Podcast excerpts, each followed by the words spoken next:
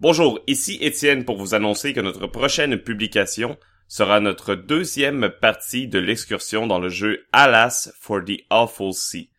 Également, nous vous rappelons que Philippe des Aventureux sera présent au Comic Con de Montréal du 6 au 8 juillet prochain. Sinon, nos podcasts sont disponibles sur jeux.ca, iTunes, Google Play et toute autre plateforme de balado-diffusion majeure. N'oubliez pas de nous suivre sur Facebook et Twitter à Les Aventureux et joignez-vous à notre serveur Discord pour participer au podcast live et discuter avec tous les membres de notre magnifique communauté. Pour toute autre information, rendez-vous sur notre site www.lesaventureux.com ou contactez-nous à lesaventureux à commercial. Sur ce, je vous souhaite une excellente écoute.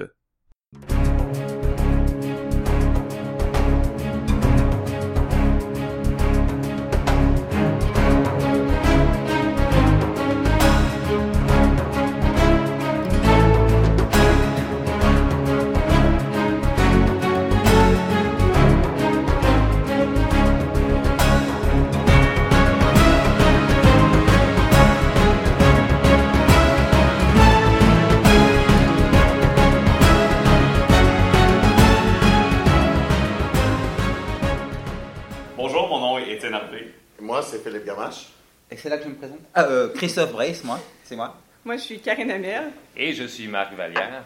Et ensemble, nous sommes les aventureux. Et nous sommes à Draconis, ouais! Ouais Avec une foule en délire Une salle comble On va racheter des, on va racheter des Et des hallucinations de Christophe. Au montage, je vais peut-être m'occuper de ça.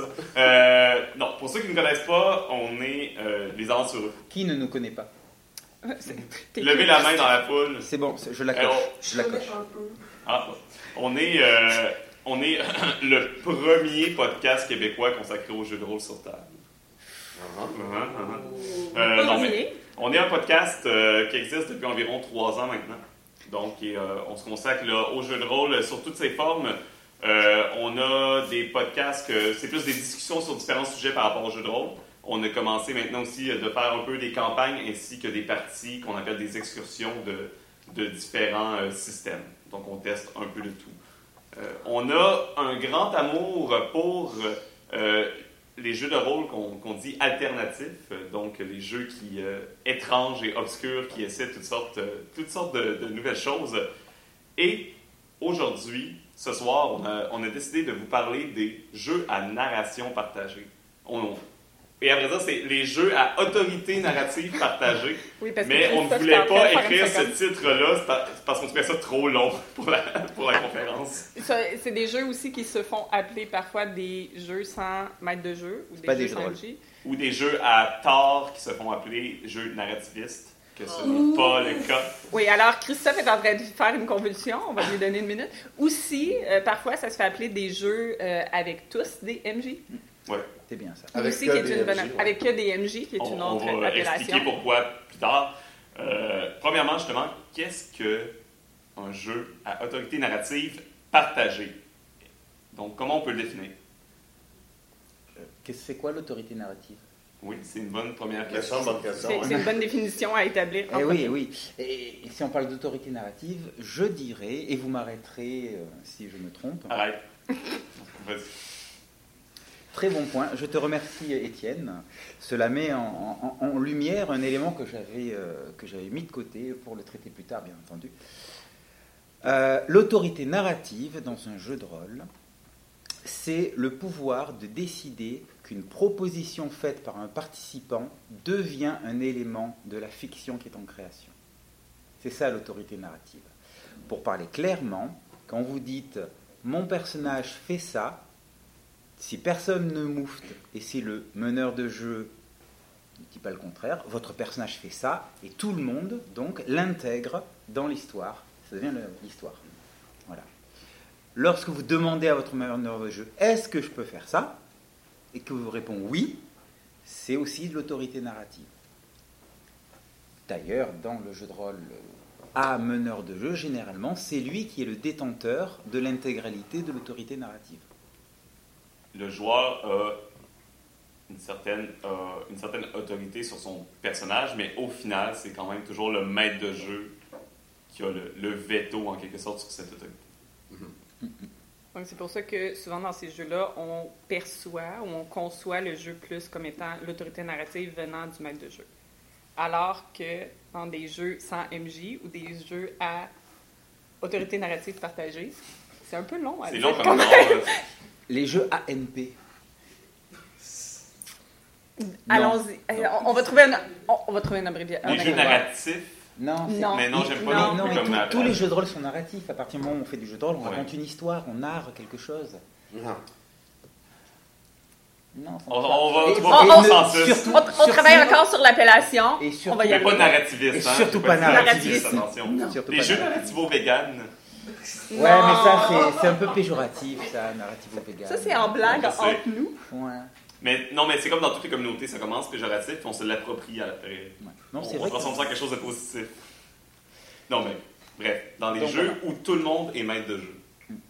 Donc cette autorité narrative dont, dont nous parlions est généralement détendue par le, dé- détenue par le meneur de jeu, mais aussi par les règles.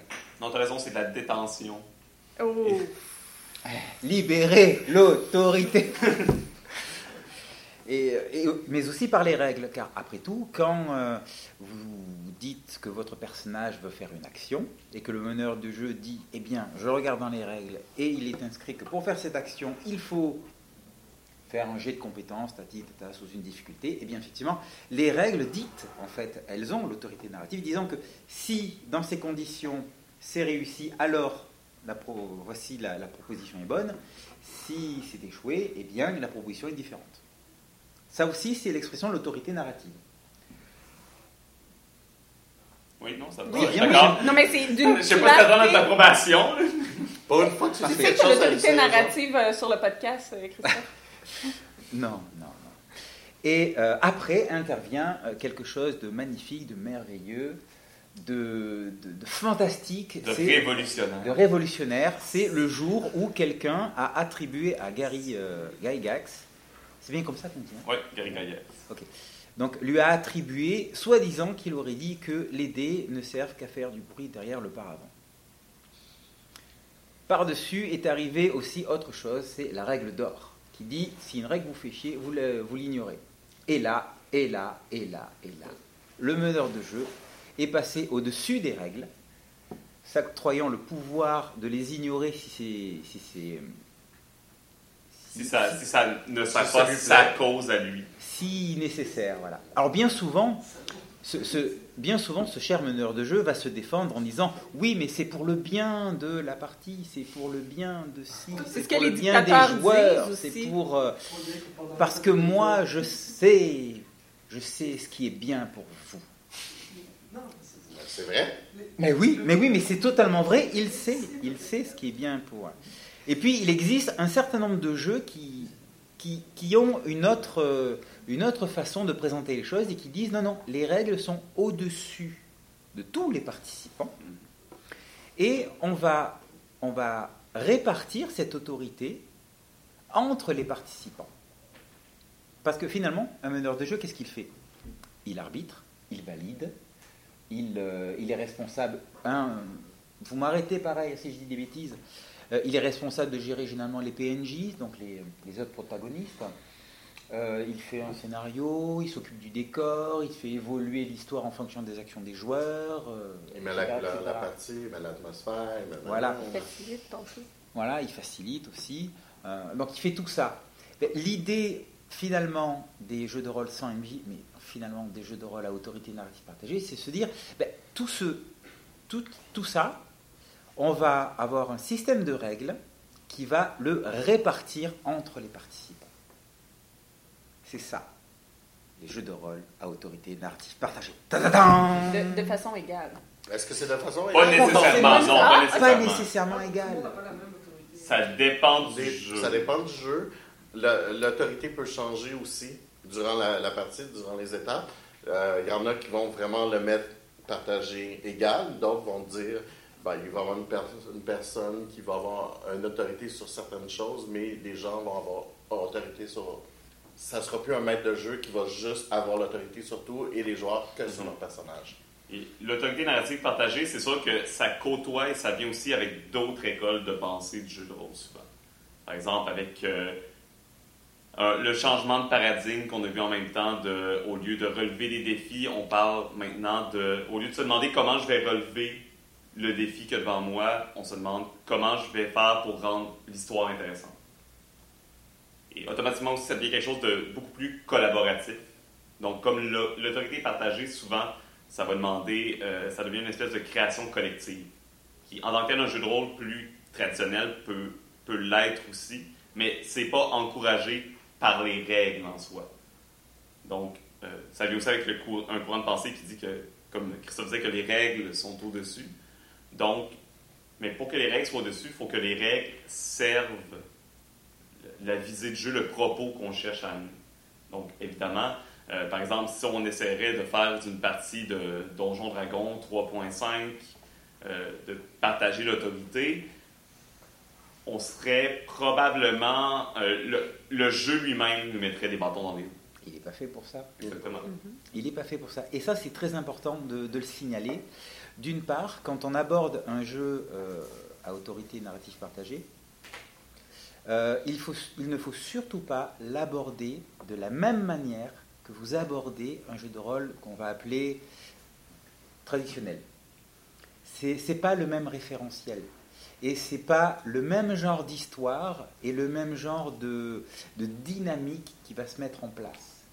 Donc, moi, moi, je regrette bien souvent quand, quand je discute avec, euh, avec d'autres rôlistes et que je leur parle justement des jeux autorité narrative partagée, je leur explique un petit peu le système et ils essayent de raccrocher ça à, à leur expérience et, et ils me disent, mais euh, alors déjà, C'est pas jeu pas de jeux de rôle. Et puis ils me disent, mais, on peut pas faire ça, mais on peut pas faire ça, mais on peut pas faire ci, on peut pas jouer en campagne, on peut pas, etc., etc. Et, où est-ce qu'elle est la cohérence du scénario et qui, qui maintient ça? Et, là, généralement, je lui dis, mais en fait, déjà on a des, des règles pour ça, mais c'est libère-toi de ce référentiel de jeu de rôle traditionnel. Le jeu de rôle traditionnel fait les choses très bien dans son référentiel. Et ces jeux de rôle-là, alternatifs, eux vont présenter un autre référentiel. Alors, je vais donner un exemple tout bête. C'est par exemple The Final Girl.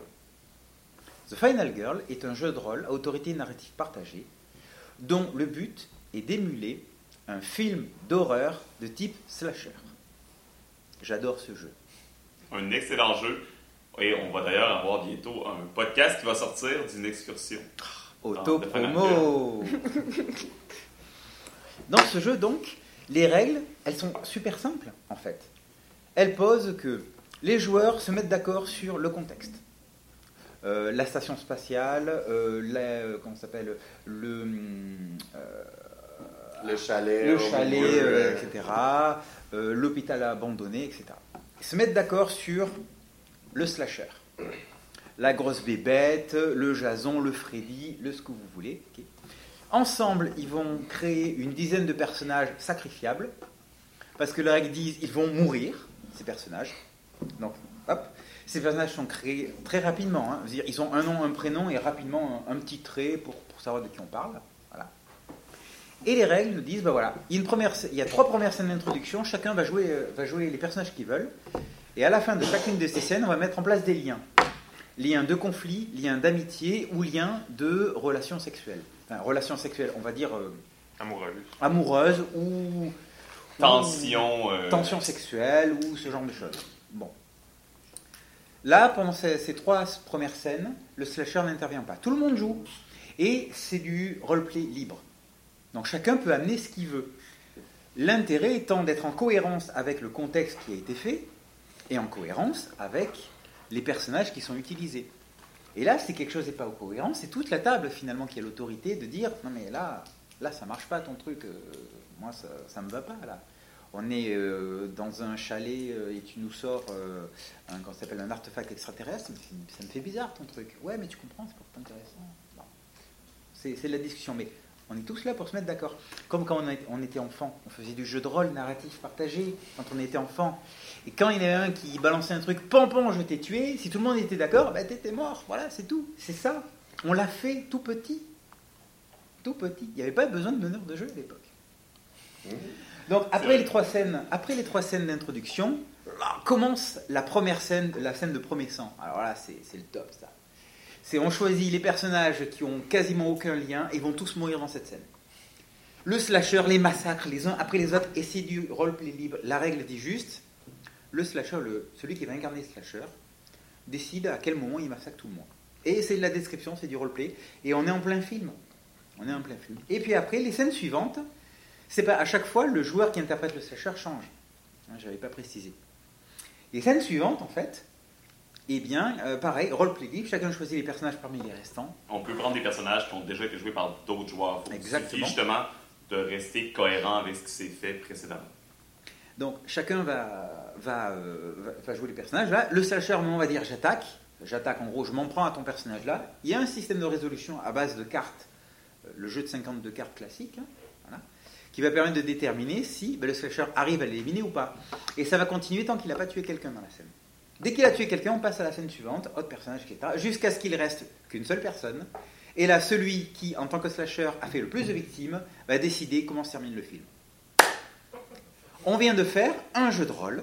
Chacun a incarné un rôle. On vient de créer un film de slasher. Et on, ça marche super ça, on parle bien. d'un jeu qui l'émule magnifiquement, que les règles s'apprennent en deux minutes. Voilà, je vous expliquer les règles. Je de vous expliquer les règles. Maintenant, prenez l'appel de Cthulhu. Ben, vous n'allez pas arriver à faire ça. Parce que toute la dynamique des règles, c'est que, mince, j'ai perdu mon personnage, donc je suis exclu du jeu, je dois en refaire un. Oui, non, comment on l'introduit, etc. Enfin, vous voyez, il y a ce genre de dynamique qui va arriver. Et euh, euh, ce, ce que je veux dire, c'est que l'appel de Cthulhu n'est pas fait pour faire ça. Et par contre, ce jeu n'est pas fait pour faire de l'appel de Cthulhu. Mhm. Bien que le slasher puisse être une créature Cthulhuide, Cthulhu- Cthulhu, ce que Un vous ancien. voulez. Un ancien, un grand ancien, un truc comme ça, ce que vous voulez. Ce que, voilà, ce que j'ai essayé de vous expliquer, c'est que les jeux de rôle alternatifs disent on va vous proposer cette expérience en particulier. Voici les règles qui sont préparées aux petits oignons pour générer cette expérience et pas une autre. Suivez-les tous et ça marchera. Et généralement, ça marche. Bon. C'est- souvent des expériences très contenues, évidemment, parce que, pour, parce que ça permet aux règles de mieux servir quelque chose de précis. Par exemple, euh, moi, je vais taper sur les doigts de tout le monde qui le fait, parce que je suis pas d'accord, mais par exemple, que je parle à quelqu'un, il me dit Ah non, mais moi, je prends Donjon Dragon 3.5, mais j'utilise pas vraiment les règles, Euh, on brasse presque jamais de dés, on fait pas vraiment de combat, on fait juste de la politique. Ben, joue un autre jeu. Ouais, c'est ça. Mais, mais en- je je change de jeu. Mais en fait, il n'y a pas nécessité de changer de jeu. Ben, c'est, Ma c'est- perception, tu c'est joues pas que- à Donjon Dragon, Mais c'est ça, ça. c'est pas Donjon et Dragon. Mais c'est un jeu dans le setting de Donjon, mais ça, C'est pas que Donjon et Dragon. l'univers de Donjon. Le, le problème, c'est souvent quand on dit ça à quelqu'un, faut dire de la bonne manière, parce que sinon, la personne, elle entend ça comme Tu tu nies mon plaisir ou tu nies mon plaisir. Tu dis tu dis qu'on n'a pas. Non, mais on a du plaisir autour de ma table. Non, mais je dis pas que tu n'as pas de plaisir, juste que tu joues pas à Donjon Dragon. C'est pas négatif nécessairement. C'est juste que des fois, c'est plaisant et curieux d'aller voir ce qui se fait ailleurs. Puis peut-être que tu vas trouver un système qui fait exactement ce que tu veux, mais mieux. Qui t'aide à le faire plus aisément. C'est tout simplement ça. Euh, comme justement des choses plus roleplay que tout le monde euh, participe.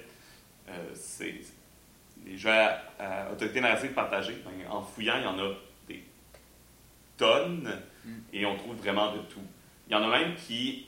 euh, puis quand on parle d'autorité narrative partagée, c'est pas nécessairement comme on disait tous MJ. Il y en a qui gardent le MJ présent quand même, Oui.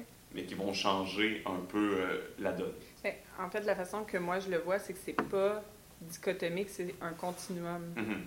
Cette- ce partage d'autorité-là, dans le sens que même des jeux traditionnels, idéalement, il n'y a pas 100% de l'autorité narrative qui est juste au maître de jeu, même dans ces jeux-là. Ah, il délègue, il délègue. Il délègue, euh, on est responsable, on a le contrôle en général des actions de notre personnage, donc on a déjà un peu euh, d'autorité narrative. C'est juste que plus nous devons valider avec le, le maître de jeu est-ce que ça fonctionne, on a une autorité qui est par- très, très partielle à ce moment-là, donc le pourcentage d'autorité et plus au maître de jeu. Mais Mhm. une partie que ça serait 100% du contrôle, en fait, ce serait un monologue. Puis on regarderait quelqu'un monologuer et nous raconter une histoire, ce qui peut être intéressant, Ben, mais ouais, ça, à ce malgré qu'il y a- moment-là... des jeux, c'est presque ça. C'est on monologue chacun notre tour. Et... Oui, mais si c'est chacun notre tour, puis si c'est d'une Ouais. façon collaborative, ça peut être de l'autorité narrative partagée, mais essentiellement, ce serait un MJ qui nous raconterait une histoire, puis ça serait ça, un 100%. Ça serait quoi? C'est Morgan Freeman. Morgan Freeman. Ah, il ouais, raconte bien les histoires, lui. Mais malgré que des fois, il y a des gens qui font des parties de jeux de rôle, puis souvent, qui c'est des, des, ex- des mauvaises expériences qui, qui font que certaines personnes n'ont pas aimé le jeu de rôle. Puis Mhm. Ils disent Ah, mais je, je faisais juste. Je pouvais rien faire, c'était l'histoire du maître de jeu.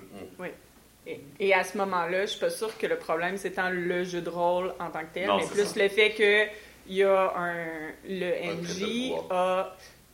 Je, je le formulerai pas comme ça, mais oui, essentiellement, a pris beaucoup plus d'autorité narrative que peut-être Mhm. le jeu lui suggérait de le faire. Mais comme je disais, c'est comme tu dis, c'est un spectrum. Il y a des jeux qui Mhm. changent pas beaucoup de choses. Par exemple, je pense à euh, House of the Blooded de John Wick.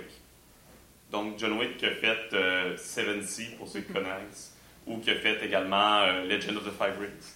Donc, un auteur assez connu qui a fait beaucoup de traditionnel. Euh, mais dans House of the Blooded, ces jeux qui utilisent le même système, la seule chose qui a changé, c'est quand tu brasses les dés, tu ne brasses pas. euh, le résultat ne sert pas à savoir si tu réussis ou tu échoues une action. Le résultat est là pour décider est-ce que c'est le maître de jeu qui va narrer le succès, ben, le succès, la- le résultat de l'action, ou le joueur qui va narrer le ré- résultat de son action. Le joueur peut quand même décider que son action est un échec total, mais c'est lui qui a le contrôle total sur ce qui se passe par la suite. Donc, les autres, le reste des mécaniques, c'est assez classique, mais juste cette petite mécanique-là qui change euh, donne un, un aspect totalement différent et euh, donne l'impression aussi aux joueurs qu'il y a, qu'il y a beaucoup plus d'impact sur la fiction, à mon avis. Ben, en fait, c'est un des. Un exemple, c'est dans une des parties qu'on faisait, on a ajouté des règles maison au système. C'était Exalted à l'époque. Puis le système. modifier un système, Oui. Non, mais c'est- c'est un Oui, jeu de Oui, mais Ça nous étions tous, tout le monde autour de la table était consentant. Eh oui, ça, Et, tout le monde est euh, d'accord. Donc, on a tous accepté de jouer à ce nouveau jeu-là qui n'était pas Exalted, c'était Exalted modifié. Exalted, un point. Un point. C'est- Un point carré. C'est ça, il y avait les trois règles. Dans Exalted, il y a les trois règles. Si t'aimes pas la règle, tu, tu- tu le mets ou Non, mais- c'est pas grave. Fait que c'est Oh. dans les règles. C'est pas grave. Ouais, non, mais je déteste cette règle-là à la base, mais on Ok, en parlera. mais on bref. Ah. en parlera une autre fois. Ce- ceci n'est pas pertinent à ce que, Ouais, au non, point que c'est ça. j'allais dire. C'était qu'on a juste rajouté une règle maison qui faisait qu'on avait un, un item sur la table euh, et euh, cet item-là circulait de personne en personne et euh, la personne qui le possédait pouvait l'utiliser pour prendre le contrôle narratif sur l'histoire et dire non, ça fonctionne ou non, ça fonctionne pas, voilà pourquoi. Et le moment qu'elle décidait d'utiliser son, autorité, narrative, euh, à ce moment-là, elle, elle, n'avait plus le droit, elle devait le donner à quelqu'un d'autre. Ça se promenait comme ça. Donc, c'était l'ajout d'une règle maison qui a fait un, un shift dans le niveau d'autorité narrative, le- du partage de l'autorité narrative à ce moment-là. Une chose importante à signaler, c'est que les, les jeux de rôle à autorité narrative partagée ne, je vais pas dire ne fonctionnent pas, mais ne sont pas, sont pas faits pour tous les joueurs non plus. Mhm. Et là, je suis pas en train de dire que il y a des joueurs qui sont trop mauvais pour pouvoir en faire, mais ça correspond pas forcément à l'expérience qu'ils vont rechercher dans un jeu. En fait, en fait, je vais pousser encore même plus loin. Même si, par exemple, moi, j'aime beaucoup des jeux à autorité narrative partagée, il y a des moments que j'ai pas envie d'autorité narrative partagée. Ah. Donc, ce désir-là, ou c'est c'est- c'est un c'est flexible. Donc, c'est pas parce qu'une journée, on veut pas ou on n'aime pas ça que l'autre journée, ça va être la même chose et vice-versa. Donc, c'est pas qu'on est un mauvais joueur parce qu'on aime moins ça, c'est juste qu'on recherche une expérience différente. Au- au- Autant il y a des joueurs qui vont juste aimer ça puis Oui. qui ne voudront pas faire du traditionnel, autant il y a du monde Oui. qui vont juste rester dans le traditionnel. C'est normal, puis c'est correct, puis c'est. Ben, c'est c'est la même chose que il y en a qui aiment les jeux de rôle, il y en a d'autres qui aiment juste jouer à des jeux de table, il y en a qui aiment juste jouer à des jeux vidéo, il y en a. C'est surtout que ce, ce genre de jeu demande à ce que l'on ait quand même bien souvent une posture d'auteur. Donc, c'est-à-dire être capable de créer, euh, de- générer de, de la fiction et Euh, et ça, ça peut être une difficulté pour, euh, pour certaines, certaines personnes qui ne sont pas habituées, ou même que ce n'est pas, leur, c'est pas leur truc. Quoi. Ça Non, ne c'est les ça, parce- intéresse pas. Il y en a qui préfèrent avoir une. Quand tu es joueur dans un jeu de rôle traditionnel, tu as une posture d'acteur, justement. Fait. Et avoir une posture d'auteur pendant une partie de 4 heures, C'est même à épuisant. plusieurs, C'est épuisant. c'est épuisant. Oui. À la fin d'un jeu, souvent, par exemple, j'ai eu la bonne idée à Draconis de ne faire que ça pour mes jeux à la carte. Euh, J'adore. Tous mes parties ont super bien été, tous mes parties ont été super, mais ça, ça épuise le cerveau. là. Ouais, Ça, tout à fait. ça en demande beaucoup. Et, et c'est même, ça va même plus loin parce que on bascule presque, alors je vais pas dire constamment, mais assez régulièrement entre les deux postures. Mhm. Mhm. Acteur, auteur, acteur, auteur. Et c'est quelque chose voilà, qui, euh, qui peut soit être difficile, soit juste euh, ne pas avoir envie de ne pas apprécier. Il y en a qui apprécient pas. Mhm. C'est- correct. Oui. Et comme il faut s'adapter un peu plus, je veux dire, même en tant que je fais une partie maître de jeu, on va dire, non, mais tu travailles encore plus que si tu, ferais- tu partageais. Ben, c'est pas vrai, parce qu'en réalité, moi, je fais juste réagir à mes aux joueurs qui sont là, je connais l'histoire où je veux m'en aller, tandis que quand on est à narration du partagé, ben, il faut que j'écoute ce qu'ils me disent. Et là, il faut que je, je- mes actions maintenant sont modifiées aussi par ce que, ce que les autres vont dire. Ouais, c'est, pour ça que c'est plus dur. Il faut que tu gardes une, exo- il faut que tu gardes une Une écoute écoute, euh, active constamment. Ça, c'est exact. ça et Oui. certain. Et je dirais qu'il y a un autre aspect aussi qu'il faut prendre en compte, il y a une autre posture qu'il faut avoir, c'est que quand on parle d'autorité narrative partagée, il y a une notion de partage. Donc, il faut aussi avoir une posture d'acceptation que Mhm. notre germe d'idées ne va peut-être pas fleurir dans la direction que nous qu'on l'avait pensé initialement. Et c'est important d'être capable de tolérer ça, d'être capable de tolérer que quelqu'un va prendre l'idée qu'on a mise sur la table et va en faire quelque chose qui peut être différent. Mhm. Il y a même des jeux qui vont encourager les autres joueurs à prendre le contrôle de votre personnage. Oui. Euh, ça peut être de manière très simple. Je vais par, par exemple, si je parle de Mauvais Rêve euh, de Julien Pouard, donc un- des voix d'Altaride, qui font un excellent podcast également. Je vous invite à Super podcast. Euh, donc, euh, Julien fait un jeu qui s'appelle De Mauvais Rêves pour le Game Chef, euh, je crois, il y a deux ans. Euh, et dans De Mauvais Rêves, euh, en gros, c'est vous jouez une tribu du nord de l'Europe, une, une tribu ancestrale, et vous êtes maudit à faire des cauchemars tant et aussi longtemps que votre famille n'est pas réconciliée, en quelque sorte. Bref, il faut poser une question à un joueur afin de, de le pousser à, à essayer de, une- à lui de, de donner une réponse. Et ces questions-là peuvent impliquer quelque chose. Je vais essayer de l'expliquer euh, avec un exemple. Par exemple, hier soir, il y en a Ouais, c'est ça. Ouais, on, a, fait du passage à la connaisse, puis il y a eu des bonnes questions. là. Par exemple, euh, ça pourrait être, bon ben, euh, Philippe, c'est euh, le père de, tri- de la tribu, Karine, c'est sa fille, euh, sont en train de, je vais prendre un, petit- un peu un exemple qu'on a eu, sont en train de grimper une falaise ensemble, puis euh, Quelle bonne idée. il y a, un, y a un- un- une avalanche. Et je pourrais demander, par exemple, à Karine, bon, pourquoi tu décides d'abandonner ton père en bas de, en bas de la falaise au lieu de l'aider? Ok. Karine, elle n'a pas parlé de ça, mais c'est moi qui lui impose, t'as abandonné ton père. Oui. Euh, évidemment, ce genre de jeu-là, comme il y a des. Tu peux imposer euh, des choses aux autres joueurs, il y a un aspect de consentement. Donc, évidemment, par exemple, dans De mauvais rêves, le joueur a la possibilité de refuser la question. Ça lui donne euh, un dé de moins pour réussir son, à vrai. chasser les mauvais rêves, euh, mais c'est il a quand même le droit de refuser. Donc, ça m'amène aussi euh, dans tous les jeux, justement, à narration partagée, comme tout le monde peut amener un peu n'importe quelle idée, la sécurité euh, émotionnelle puis le consentement est très important. Donc, ceux qui sont en draconiste, vous avez vu les X-cards sur les tables, donc des feuilles avec des X dessus. Ça, c'est un principe qui devient de plus en plus répandu, merci, euh, et qu'on adore ici chez les aventureux. C'est tout simple. C'est si tu n'es pas à l'aise avec quelque chose, tu mets ta main sur le X, on passe à autre chose. Pas de question. Pas obligé d'avoir nécessairement une discussion parce que ça arrive que les gens veulent juste pas en parler. Ils sont juste mal à l'aise, ils n'ont pas envie de dire pourquoi, mais ils n'ont pas envie d'aller dans cette direction-là. Et c'est pas compliqué, c'est, c'est- tu passes à autre chose simplement. Ouais, puis Et- on l'a utilisé hier aussi. Hein, Ouais, euh, c'est ça, il y a eu quelques fois qu'on Pour l'a des choses utilisé. qui étaient quand même Pas ça si fait mal. légères, pas si mal. Mais en même temps, on était, ouais, mais on a un jeune, peut-être on devrait pas rentrer dans ça. Moi, j'aime pas parler de ça devant un jeune, je, je le ferais pas. Ouais, des directions que j'avais pas envie de prendre nécessairement. Ou je trouvais qu'il était pas dans le ton qu'on avait décidé d'avoir, Aussi, des ouais. choses comme ça. Ouais, ça l'a un peu aidé à. Mais c'est, c'est super simple, ça marche, c'est ça. L'aspect, comme, tout le monde peut avoir un certain pouvoir euh, sur les autres, c'est vraiment important l'aspect de consentement. Puis comme un autre exemple, on a, fait une partie de Psyron sur le podcast. Donc, dans Psyron, on, notre joueur est amnésique, il y a des questions, et dépendamment de comment on roule, c'est soit nous qui allons répondre à notre question ou soit les autres joueurs. Donc, la question qu'on a mis en place, avec une idée derrière la tête, c'est possible qu'elle va prendre une direction complètement différente. Que personnellement, quand je joue à ce jeu-là, je n'ai aucune idée. J'essaie de même pas de répondre à ma question tout de suite parce que je sais que j'ai une grande chance que je la répondrai jamais moi-même.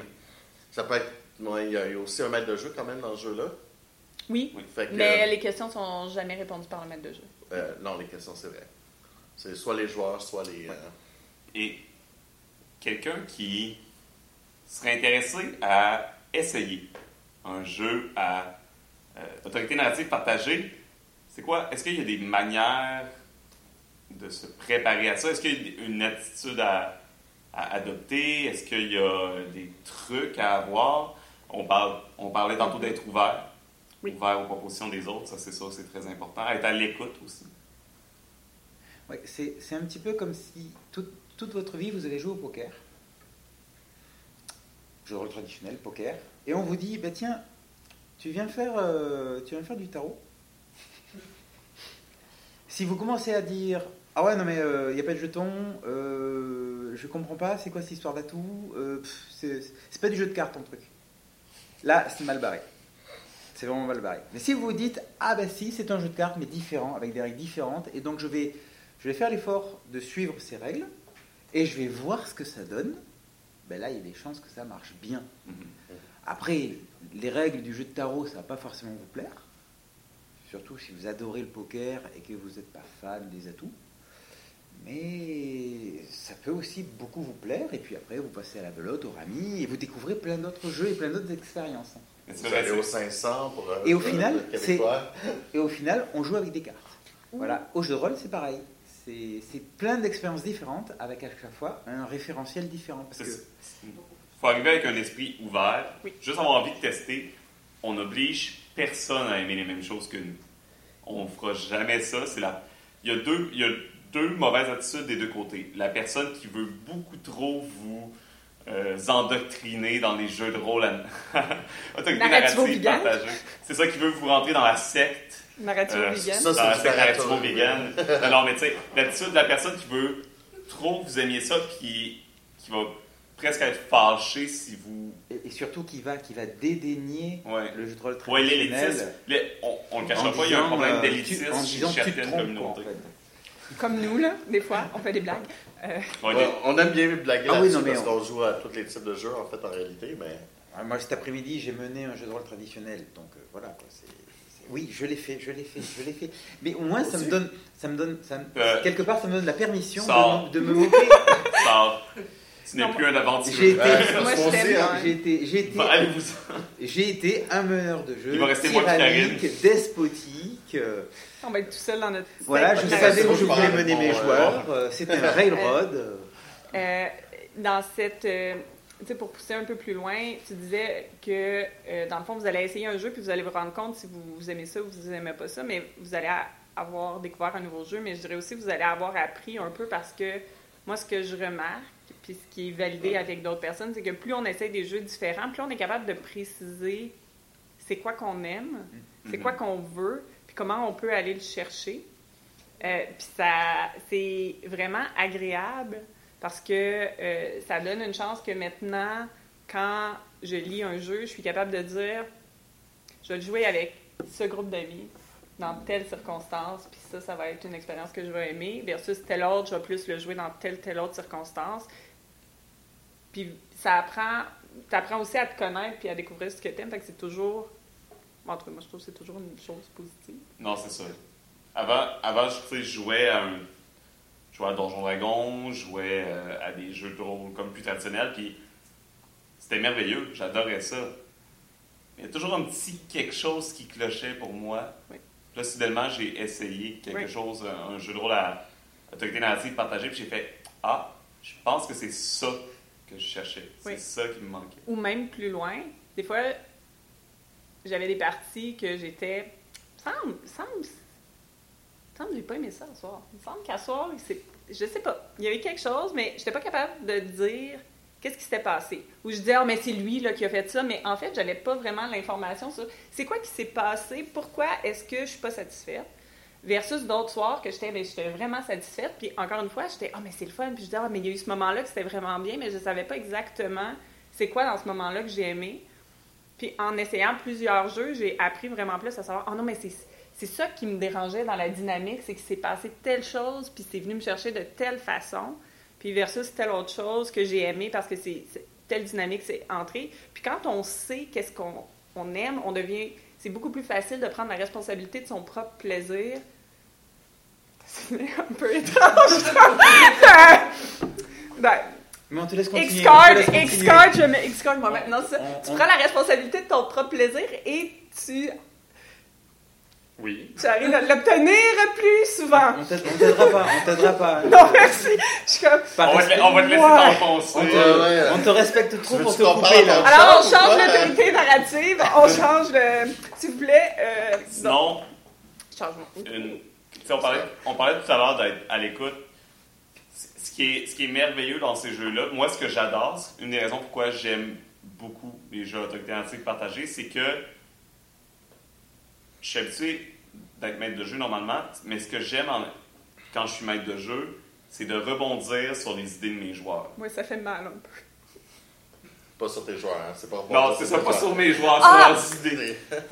Il a bien dit les idées, hein. Je sais, je sais. je sais. Non, c'est ça. C'est quelque chose que c'est quelque chose que j'adore, qui me motive. Et là, c'est juste ça. Tout le monde rebondit sur les idées de tout le monde. Je sais que tu as plein d'images dans la tête, Karine. Et euh, c'est ça. Ça donne vraiment une dynamique totalement différente, à mon avis. Oui. Il faut que, évidemment, des fois, c'est pas là. S'il y a quelqu'un qui embarque pas, ça peut. euh, les rebonds vont s'arrêter net. là. Oui. Ben, en fait, je dirais que c'est ça l'autre aspect que je voudrais emmener sur le point de la posture d'ouverture. C'est que je perçois souvent, quand les gens sont habitués de faire des jeux traditionnels, il y a une vision très bon-mauvais. Est-ce que c'est bon ce que je fais? Est-ce que c'est correct ce que je fais? Est-ce que j'ai raison? Est-ce que j'ai tort? Est-ce que c'est correct? Est-ce que je peux faire ça? Alors que quand on joue souvent des jeux narratifs partagés, euh, des jeux à narration C'est correct, ça va. On Ok. a compris. Close enough, je suis Close correct. enough. Euh, des jeux à narration partagée, c'est c'est- c'est pas bon ou c'est pas mauvais, il n'y a pas de c'est correct, il n'y a pas de bonnes choses à dire ou de mauvaises choses à dire, il n'y a pas une ligne qu'il faut essayer de viser puis essayer de trouver la bonne réponse à la question. C'est la réponse en fait, ça peut être ce que vous voulez. Puis la réponse, ben, ça va juste être une expérience différente. Fait que toute réponse peut être bonne. Mhm. C'est comme je disais tantôt dans aussi le essayer de rendre l'histoire intéressante. Ça arrive que les joueurs arrivent, euh, participent, puis s'ils sont habitués à des jeux plus traditionnels, vont demander Ok, mais comment je fais pour réussir mon action? Pour- euh, Mais je te pour dire, je sais pas comment tu fais pour réussir ton action. Ouais, c'est ça. C'est ou euh, C'est toi, c'est toi qui décides, est-ce que, est-ce, que je, ou est-ce que je réussis? Je sais pas, est-ce que tu réussis? est-ce que tu réussis, c'est ça? Ça va être souvent. Il y a beaucoup de questions dans les Oui. jeux à autorité. Les, les questions sont probablement une des mécaniques principales de plusieurs jeux à autorité narrative partagée parce que c'est grâce à des questions que tu crées des réponses. C'est vraiment la pire phrase. Non, il y a- on en a dit des pires. ouais. C'est- C'est très philosophique. C'est très profond. J'ai fait un bac juste pour ça. Waouh. Euh, Je pense qu'il va falloir que tu ailles à maîtrise ou au doctorat si tu veux mieux parler, là, si tu continues de même. Là, je vais pouvoir rajouter un mot par, par, pour, pour mes francs ouf. C'est la fatigue. Hein? Hier, on n'a pas dormi beaucoup. Trois heures, comme dit Karine. Trois, quatre heures de sommeil, là, ça paraît. Euh, c'est ça. Bref, les questions sont vraiment une mécanique centrale. Puis ça permet de euh, de faire marcher la machine créative de tout le monde. La machine. C'est très beau. J'ai rien d'autre à dire parce que sinon je vais scraper tout ce que je viens de dire. Non, mais j'aime très bien l'idée. Puis justement, tu disais, euh, le monde qui disent euh, Ben, comment je vais réussir, tout ça, ben, il faut leur faire comprendre aussi que le succès c'est bien, mais l'échec peut être meilleur aussi une fois de temps en temps. Dans ce genre de jeu, l'échec est intéressant. Puis des fois, c'est le fun de dire j'ai pas réussi parce que ben, ça va être le fun pour l'histoire. Puis en réalité, ça veut dire qu'on vient de réussir. Parce que le but, c'est pas de réussir ton action, c'est de réussir à faire une belle histoire. C'est ça. Ben, en fait, c'est ça, c'est qu'on s'éloigne de c'est bon ou c'est mauvais, c'est une réussite ou c'est un échec, c'est vo- voici ce qui est correct, puis, Mhm. puis on va plus vers c'est quoi l'expérience, mais c'est quoi l'expérience que je veux vivre, c'est c'est quoi qui serait beau à l'histoire? Ça ça, arrive, des, ça arrive des fois qu'on raconte une histoire puis je fais merde, mais ça serait tellement intéressant si mon personnage se plantait monumentalement, ça serait tellement beau. Uh-huh. Et voilà, ça Et arrive. Souvent dans les jeux, ça fait pas partie nécessairement des mécaniques de tous les jeux, mais c'est un peu implicite à tous les jeux à autorité narrative partagée. Quand tu as une idée, tu la dis. Même si, ou même ou, ou à l'inverse, quand tu n'as pas d'idée, tu fais Avez-vous des idées? Mhm. Et là, le joueur va en donner. Bonne idée, on y va. On, je, vais, je vais prendre ça, puis on y va, on y va Mhm. dans cette direction-là. Plus souvent, tu mets à ta sauce, tu fais. C'est ça, exactement. Même chose que si tu crois qu'il y a euh, une direction intéressante qu'on pourrait aller, ben, la personne peut faire Est-ce que tu crois que ça, ça pourrait être intéressant? Les autres font oui, et elle, on va tous dans cette direction, on est d'accord, on y va à 100%. Euh, ce matin, on a fait une partie de Before the Storm, jeu qu'on adore, et il y a eu beaucoup justement de dialogues comme ça. Bon, euh, par exemple, moi je faisais une scène et Christophe à la fin dit Est-ce que ça te va si j'ajoute telle chose à ta scène? Je fais comme c'est parfait, j'adore. C'est- vraiment embarquer dans les idées des autres et euh, construire. C'est comme si on faisait tous des Legos ensemble. On commence avec des blocs et les autres en ajoutent. Et on fait vraiment une belle construction au final, tout le monde ensemble. Euh, Ce que j'ai pu constater des, des- des expériences que j'ai euh, que j'ai eues de, de sessions de, de ce genre de jeu, c'est qu'au début, l'histoire semble un peu chaotique et fouillie. On a du mal à voir où, ça peut aller. Et à un moment, il y a un déclic qui se fait. C'est un peu comme le puzzle qui, euh, qui, apparaît. Et bien souvent, à ce moment-là, on se dit Waouh Au début, on a l'air toujours un peu stupide. On essaie d'emboîter des éléments, puis ça fonctionne pas. Tu essaies de mettre le rond dans le carré, tu comprends pas que ça marche, ça fonctionne pas. Et à un moment donné, tu finis par trouver les bons morceaux au bon endroit et tout s'enchaîne. J'ai- J'aimerais parler d'une d'une session de euh, Perdu sous la pluie. Donc, c'est un jeu de rôle dans lequel on, euh, on incarne des enfants orphelins perdus dans une cité tentaculaire une nuit de pluie. Et qui, très essayent- joyeux. et qui essaye. Ah oui, c'est un drame. Alors, ce- l'expérience de ce jeu, c'est un drame. Il n'en survivra qu'un à la fin. Et, et C'est le perdu sous la pluie. Et euh, l'idée, de ce jeu, c'est que ben, petit à petit, les enfants ne peuvent survivre qu'en restant en groupe, mais petit à petit, ils vont partir parce qu'il y a des rancunes entre eux. Et puis il y a les, euh, sirènes de l'averse qui sont donc les, monstres.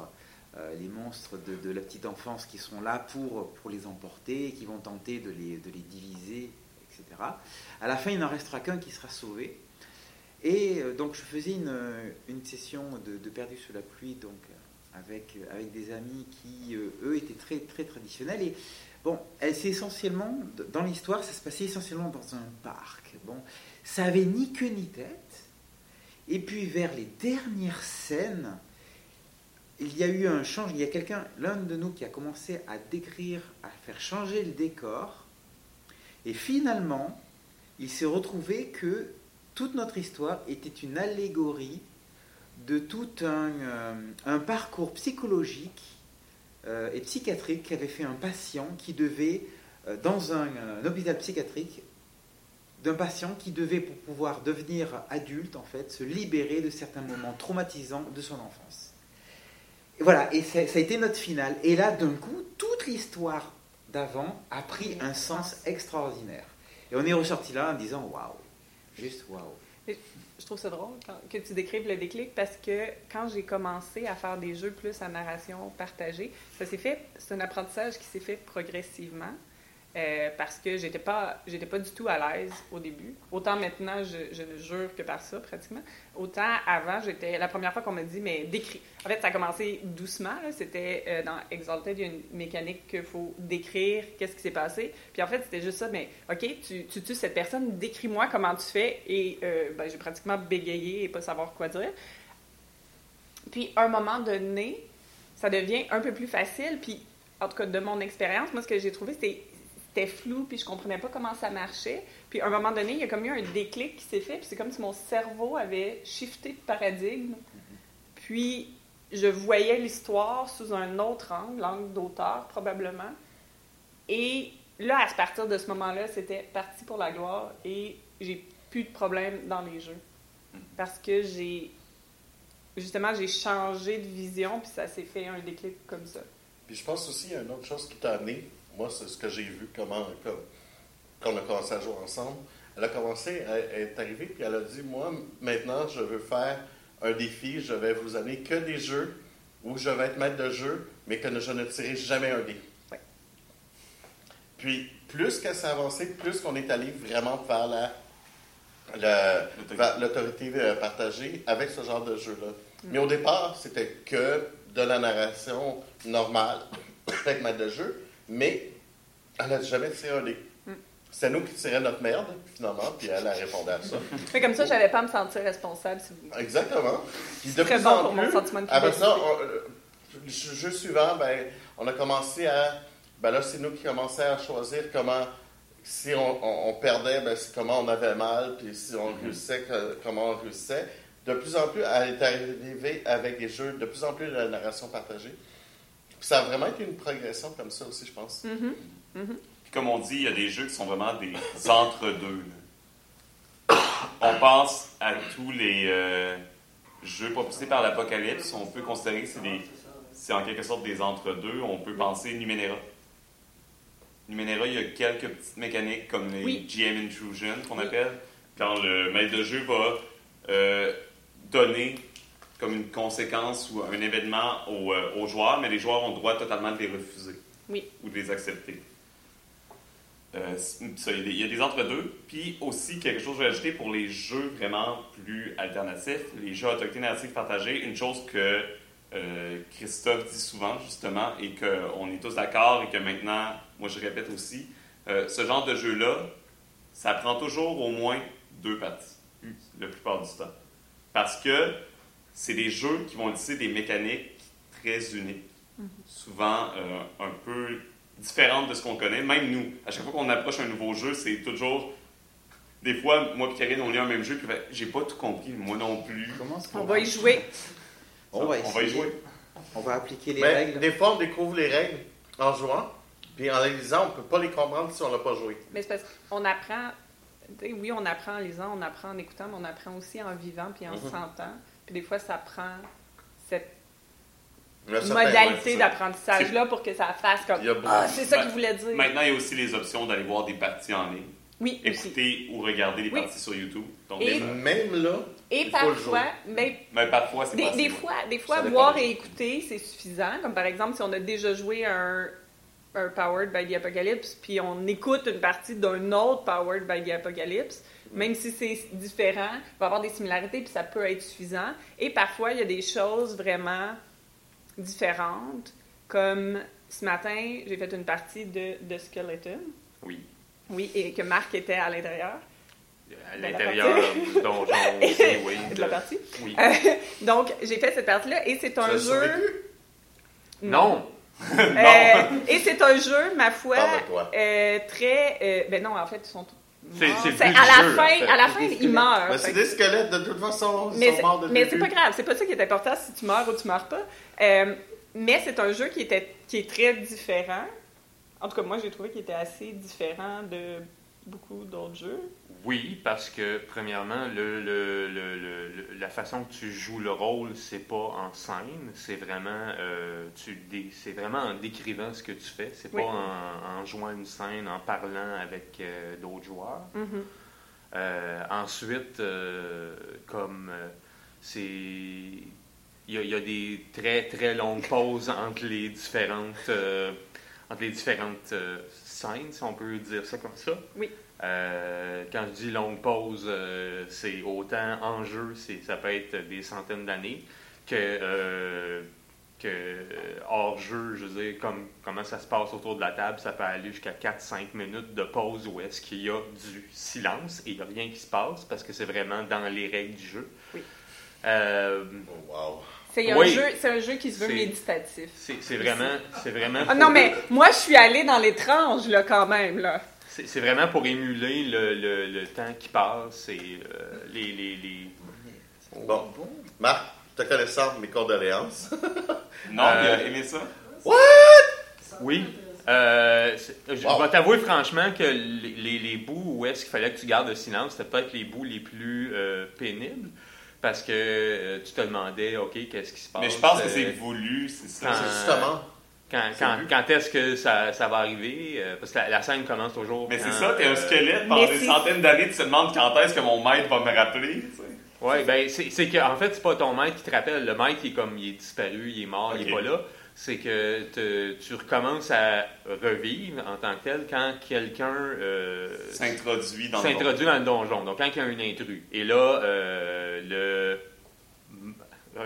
Quand est-ce qu'on joue? J'ai failli dire le maître de jeu. Ta, ta, ta. Mais en fait, c'est ça qui est merveilleux de ce jeu-là, en plus, c'est que de la façon qu'il est écrit, il y a deux versions de le jouer. On peut le faire avec une version qu'il y a un facilitateur, qu'il y a un maître de jeu, et on peut le jouer qu'il n'y en a pas, et que tout le monde est joueur, et que les gens font les choix. Mais c'est un jeu de Jason Morningstar. Oui. C'est pour ça que c'est un jeu merveilleux. Oui. Ouais. Oui, fangirl. Romance avec lui, là. Ouais, c'est ça, totalement. C'est correct, on l'assume. On l'assume, on, on assume nos euh, fangirls et fanboyismes. Ça me donne. Euh, mais c'est ça, pour revenir, les deux parties, c'est souvent Oui. vraiment nécessaire. Même, c'est nous, on est habitués de jouer à, à ce genre de jeu-là. Puis encore une fois, par exemple, récemment, j'ai joué à Prosopopée avec Marc et Christophe. La première partie, on l'a découvert tranquillement. Euh, J'étais pas certain, mais j'avais tout de suite, après, je comprenais le jeu, j'avais envie de rejouer tout de suite. Parce que des fois, même si ta, ta première partie ne sera pas nécessairement la meilleure que tu vas avoir, c'est souvent facile de voir le potentiel du jeu. C'est facile de voir, c'est comme. Tu vois souvent, comme disait Christophe, des fois, les déclics se fait vers la fin. Et là, tu fais Oh, ça aurait pu être comme ça toute la partie. Mhm. Là, tu as envie d'en faire une autre. Et Et- et bien, c'est c'est comme un jeu de plateau. Vous allez prendre à peu près n'importe quel jeu de plateau. Tant que vous n'aurez pas fait une partie complète, fondamentalement, euh, vous n'aurez aucune idée de, de comment réellement y jouer. Enfin, je veux dire, on va commencer à faire un jeu de colon Catane, hein, tout, tout bête. hein. Tant que vous n'avez pas fait une partie complète, vous ne savez pas quelle est l'importance réelle de vos choix. On vous a expliqué les règles, hein, Mhm. mais vous ne savez pas trop. Puis la deuxième partie, par contre, ah ben, vous aurez fait un tour complet, là, ça ira mieux. Vous allez faire des choix plus, plus intéressants dès le départ. Vous avez une vision globale. C'est pareil pour ce genre de jeu. Il faut avoir fait au moins une partie pour avoir une vision globale. Et je voulais préciser, souvenez-vous de votre première partie de jeu de rôle traditionnel. Est-ce que vous étiez, ouais, je maîtrise, je suis là, je sais exactement ce qu'il faut faire Eh ben non. Eh ben non. Vous y êtes allé, ben, Mhm. comme vous avez pu, en découvrant ce nouveau jeu bizarre avec ces gens étranges qui lancent des dés euh, pas classiques, euh, qui écrivent des trucs sur des feuilles, là, des caractéristiques, et qui ont l'air de se projeter dans des univers de dingue. Là, qui il seraient fouille dans mieux- des livres pour regarder les règles. Je sais pas. Oh Ils partie d'une secte, sûrement. Voilà, voilà. Non, non, voilà. Imaginez-vous, voilà, à votre première partie de jeu de rôle, ça n'a pas dû être facile. Et aujourd'hui, maintenant, vous, en- vous êtes certainement super à l'aise. Mais quand vous abordez un jeu à autorité narrative partagée, c'est la même chose. C'est comme si c'était votre première partie jeu de rôle. Parce que, eh bien, c'est un autre référentiel. C'est un autre système. C'est un autre, euh, euh, un autre paradigme, une autre expérience qui est proposée par ce système de règles. Oui, parce que tous les jeux de rôle traditionnels ont le même système. Voilà, je, je le pose, Je le dis, c'est pas du troll. Ils n'ont pas le même système de résolution. Ils ont le même système de jeu. Voilà. On a un meneur de jeu, il a l'autorité narrative et il, euh, il présente des situations, les joueurs disent comment ils réagissent et il intègre ce qu'ils disent. Éventuellement, on leur demande d'utiliser le système de résolution pour valider leur proposition et il intègre ça à l'histoire et il renvoie vers les joueurs, etc. Ça marche comme ça. J'aime vraiment beaucoup ton analogie aux jeux de société. Parce que dans le fond, c'est. Pas tout à fait ça, là, mais c'est l'image que j'ai en tête. là. C'est c'est comme si les jeux traditionnels, c'est des deck building games. Oui. Puis là, soudainement, tu te dis, je vais jouer au colon de Catane. Ben, il va y avoir une période d'adaptation. C'est ça.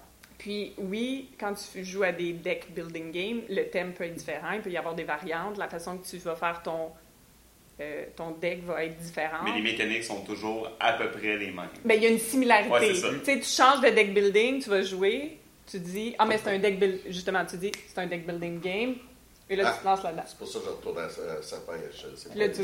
Ben, tout, tout- tout comme dans le jeu vidéo, on Oui. a les, euh, les, Les euh, shooters. les shooters, on a les, euh, les, les- les jeux de gestion, les jeux de genre de construction, les jeux de Oui. open world, etc., etc. Voilà. Oui, alors si vous jouez à des shooters, et là, soudainement, vous allez jouer à un, un visual novel, mais justement, ça va demander une période d'adaptation. Tout à fait.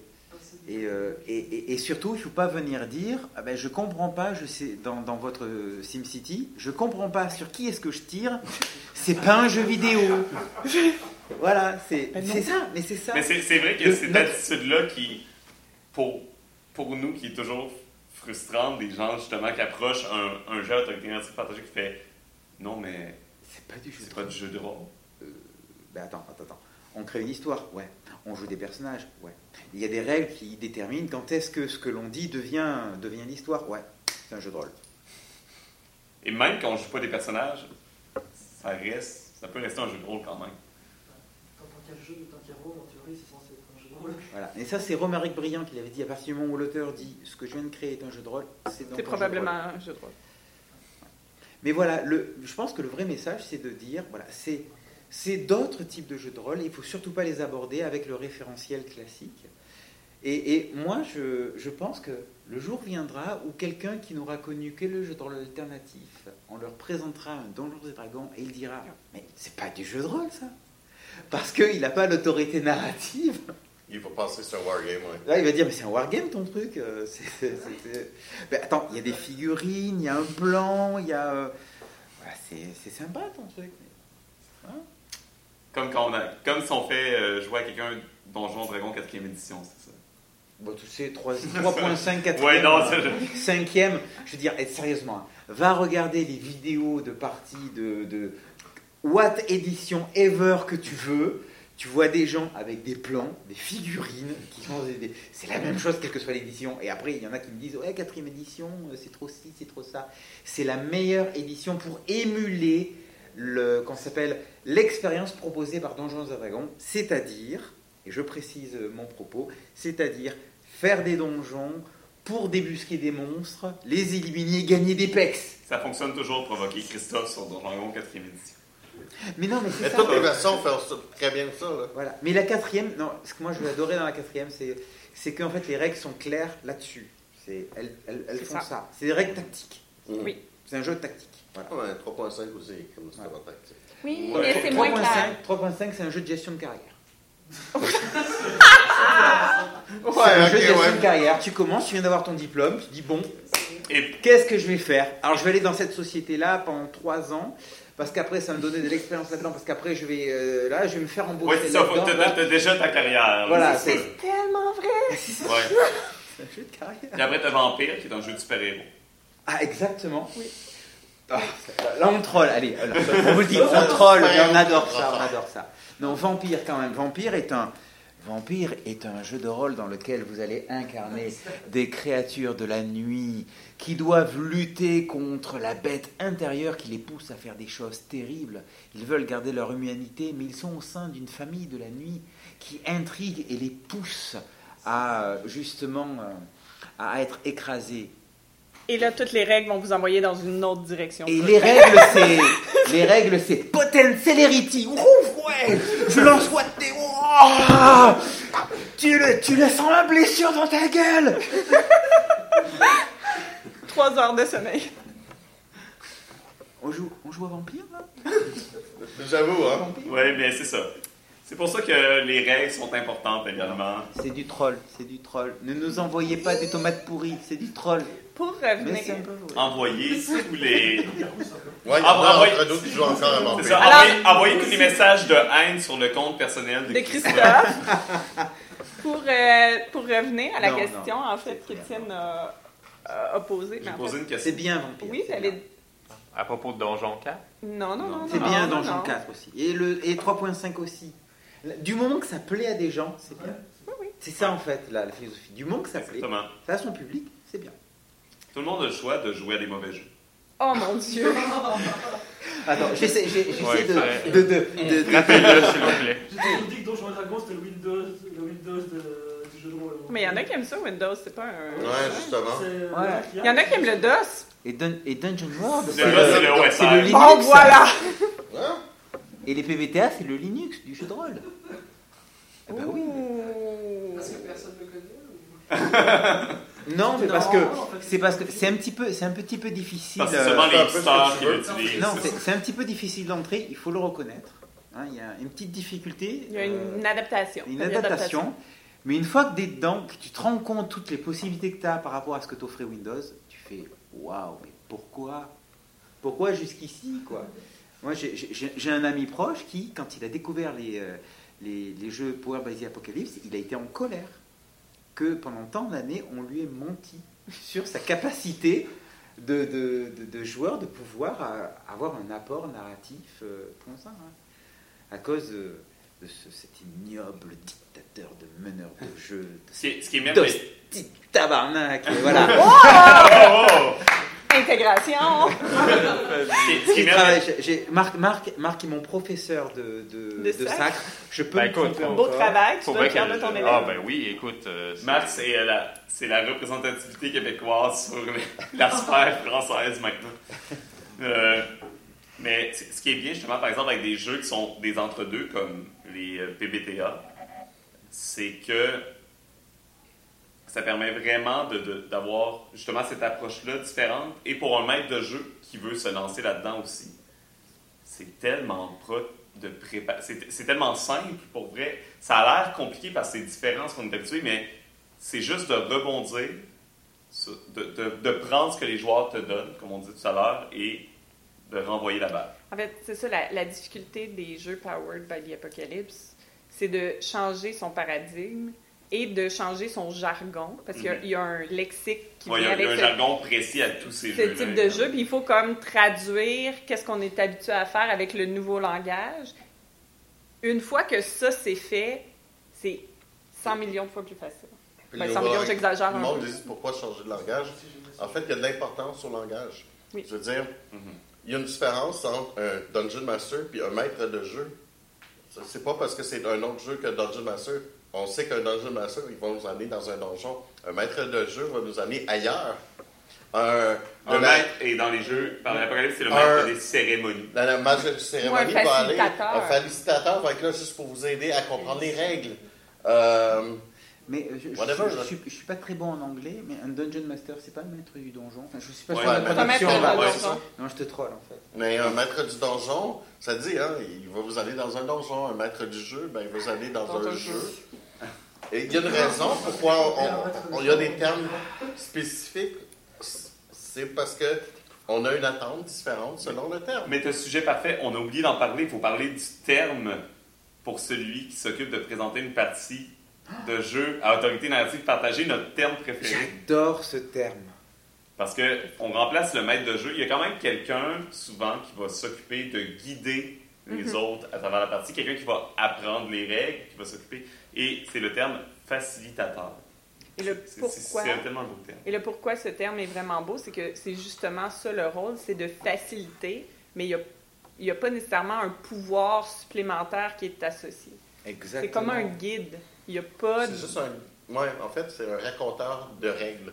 Il raconte que les règles. Mais c'est plus que ça. Ah non, mais il C'est- joue avec vous, là, mais. c'est- moi, je vois aussi dans le rôle de facilitateur quelqu'un qui justement va emmener la personne si elle a de la difficulté avec le jargon, le lexique du Mm. jeu, ou avec le concept qui va donner des exemples, Non, qui va, ça. emmener la, qui va faciliter l'adaptation de la personne à ce jeu-là. Quand on prend ce, Mais- c'est ça qu'on prend ce rôle-là en compte, je pense. Exactement. C'est un peu notre travail de, justement, quand on parlait que quelqu'un n'a pas d'idée, ben, en tant que facilitateur, c'est un peu ton devoir de te mettre de l'avant en premier Mais pour de, donner des de, de, de servir d'exemple, C'est ça, exact. de donner, de donner des exemples, Le facilitateur va souvent commencer le jeu pour donner, montrer aux autres Comment on fait. voici comment Voici on fait le scène dans règles, ce c'est jeu-là. Puis être un bon facilitateur, Et- euh, c'est pas juste de donner une idée à quelqu'un quand il cherche, c'est- de lui donner plusieurs idées pour qu'il Oui. prenne celle qu'il De veut. valider ses idées. Parfois, il y a des gens que, quand ils arrivent dans cette posture d'auteur, sont pas habitués, donc sont pas confiants en leur capacité nécessairement. ouais, c'est une bonne idée. Et les gens, souvent, ont des excellentes idées, c'est juste qu'ils n'ont pas confiance en leurs idées.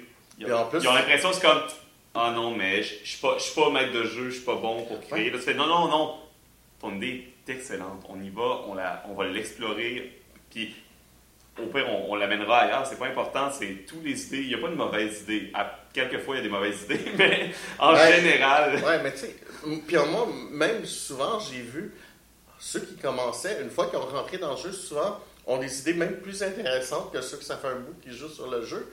Parce qu'on dirait que le monde, bon, je l'ai exploré, je sais pas. Tandis que ceux qui commencent, bien souvent, ils vont Un ils regard garagent n'importe quoi, ça. un regard nouveau. Puis là, tu vas faire Tabarouette qu'il y a eu des bonnes idées aujourd'hui. Mhm. Je suis super content d'avoir joué avec ce nouveau joueur-là. Puis c'est c'est vraiment le fun. Écoute, Comme- on a eu des joueurs, de deux, deux joueurs de 15 ans avec nous à de Montréal. Mm. Et ils ont été merveilleux. Ils ont apporté des, des magnifiques idées. Ils ont, sont allés dans des euh, directions que j'aurais jamais pensé. Ouais, on n'aurait jamais pensé tous les deux. Là. On avait une expérience différente de, de la nôtre, c'est c'est Ouais, donc, jeune, euh, hein? parce que ça, il y, a, il y a une personne, son seul, sa seule expérience, c'était quelques parties de Donjon 4e édition. Et l'autre avait juste jamais fait de jeu de rôle de sa vie. Il a commencé avec un jeu de rôle à autorité narrative partagée, un peu poétique et onirique.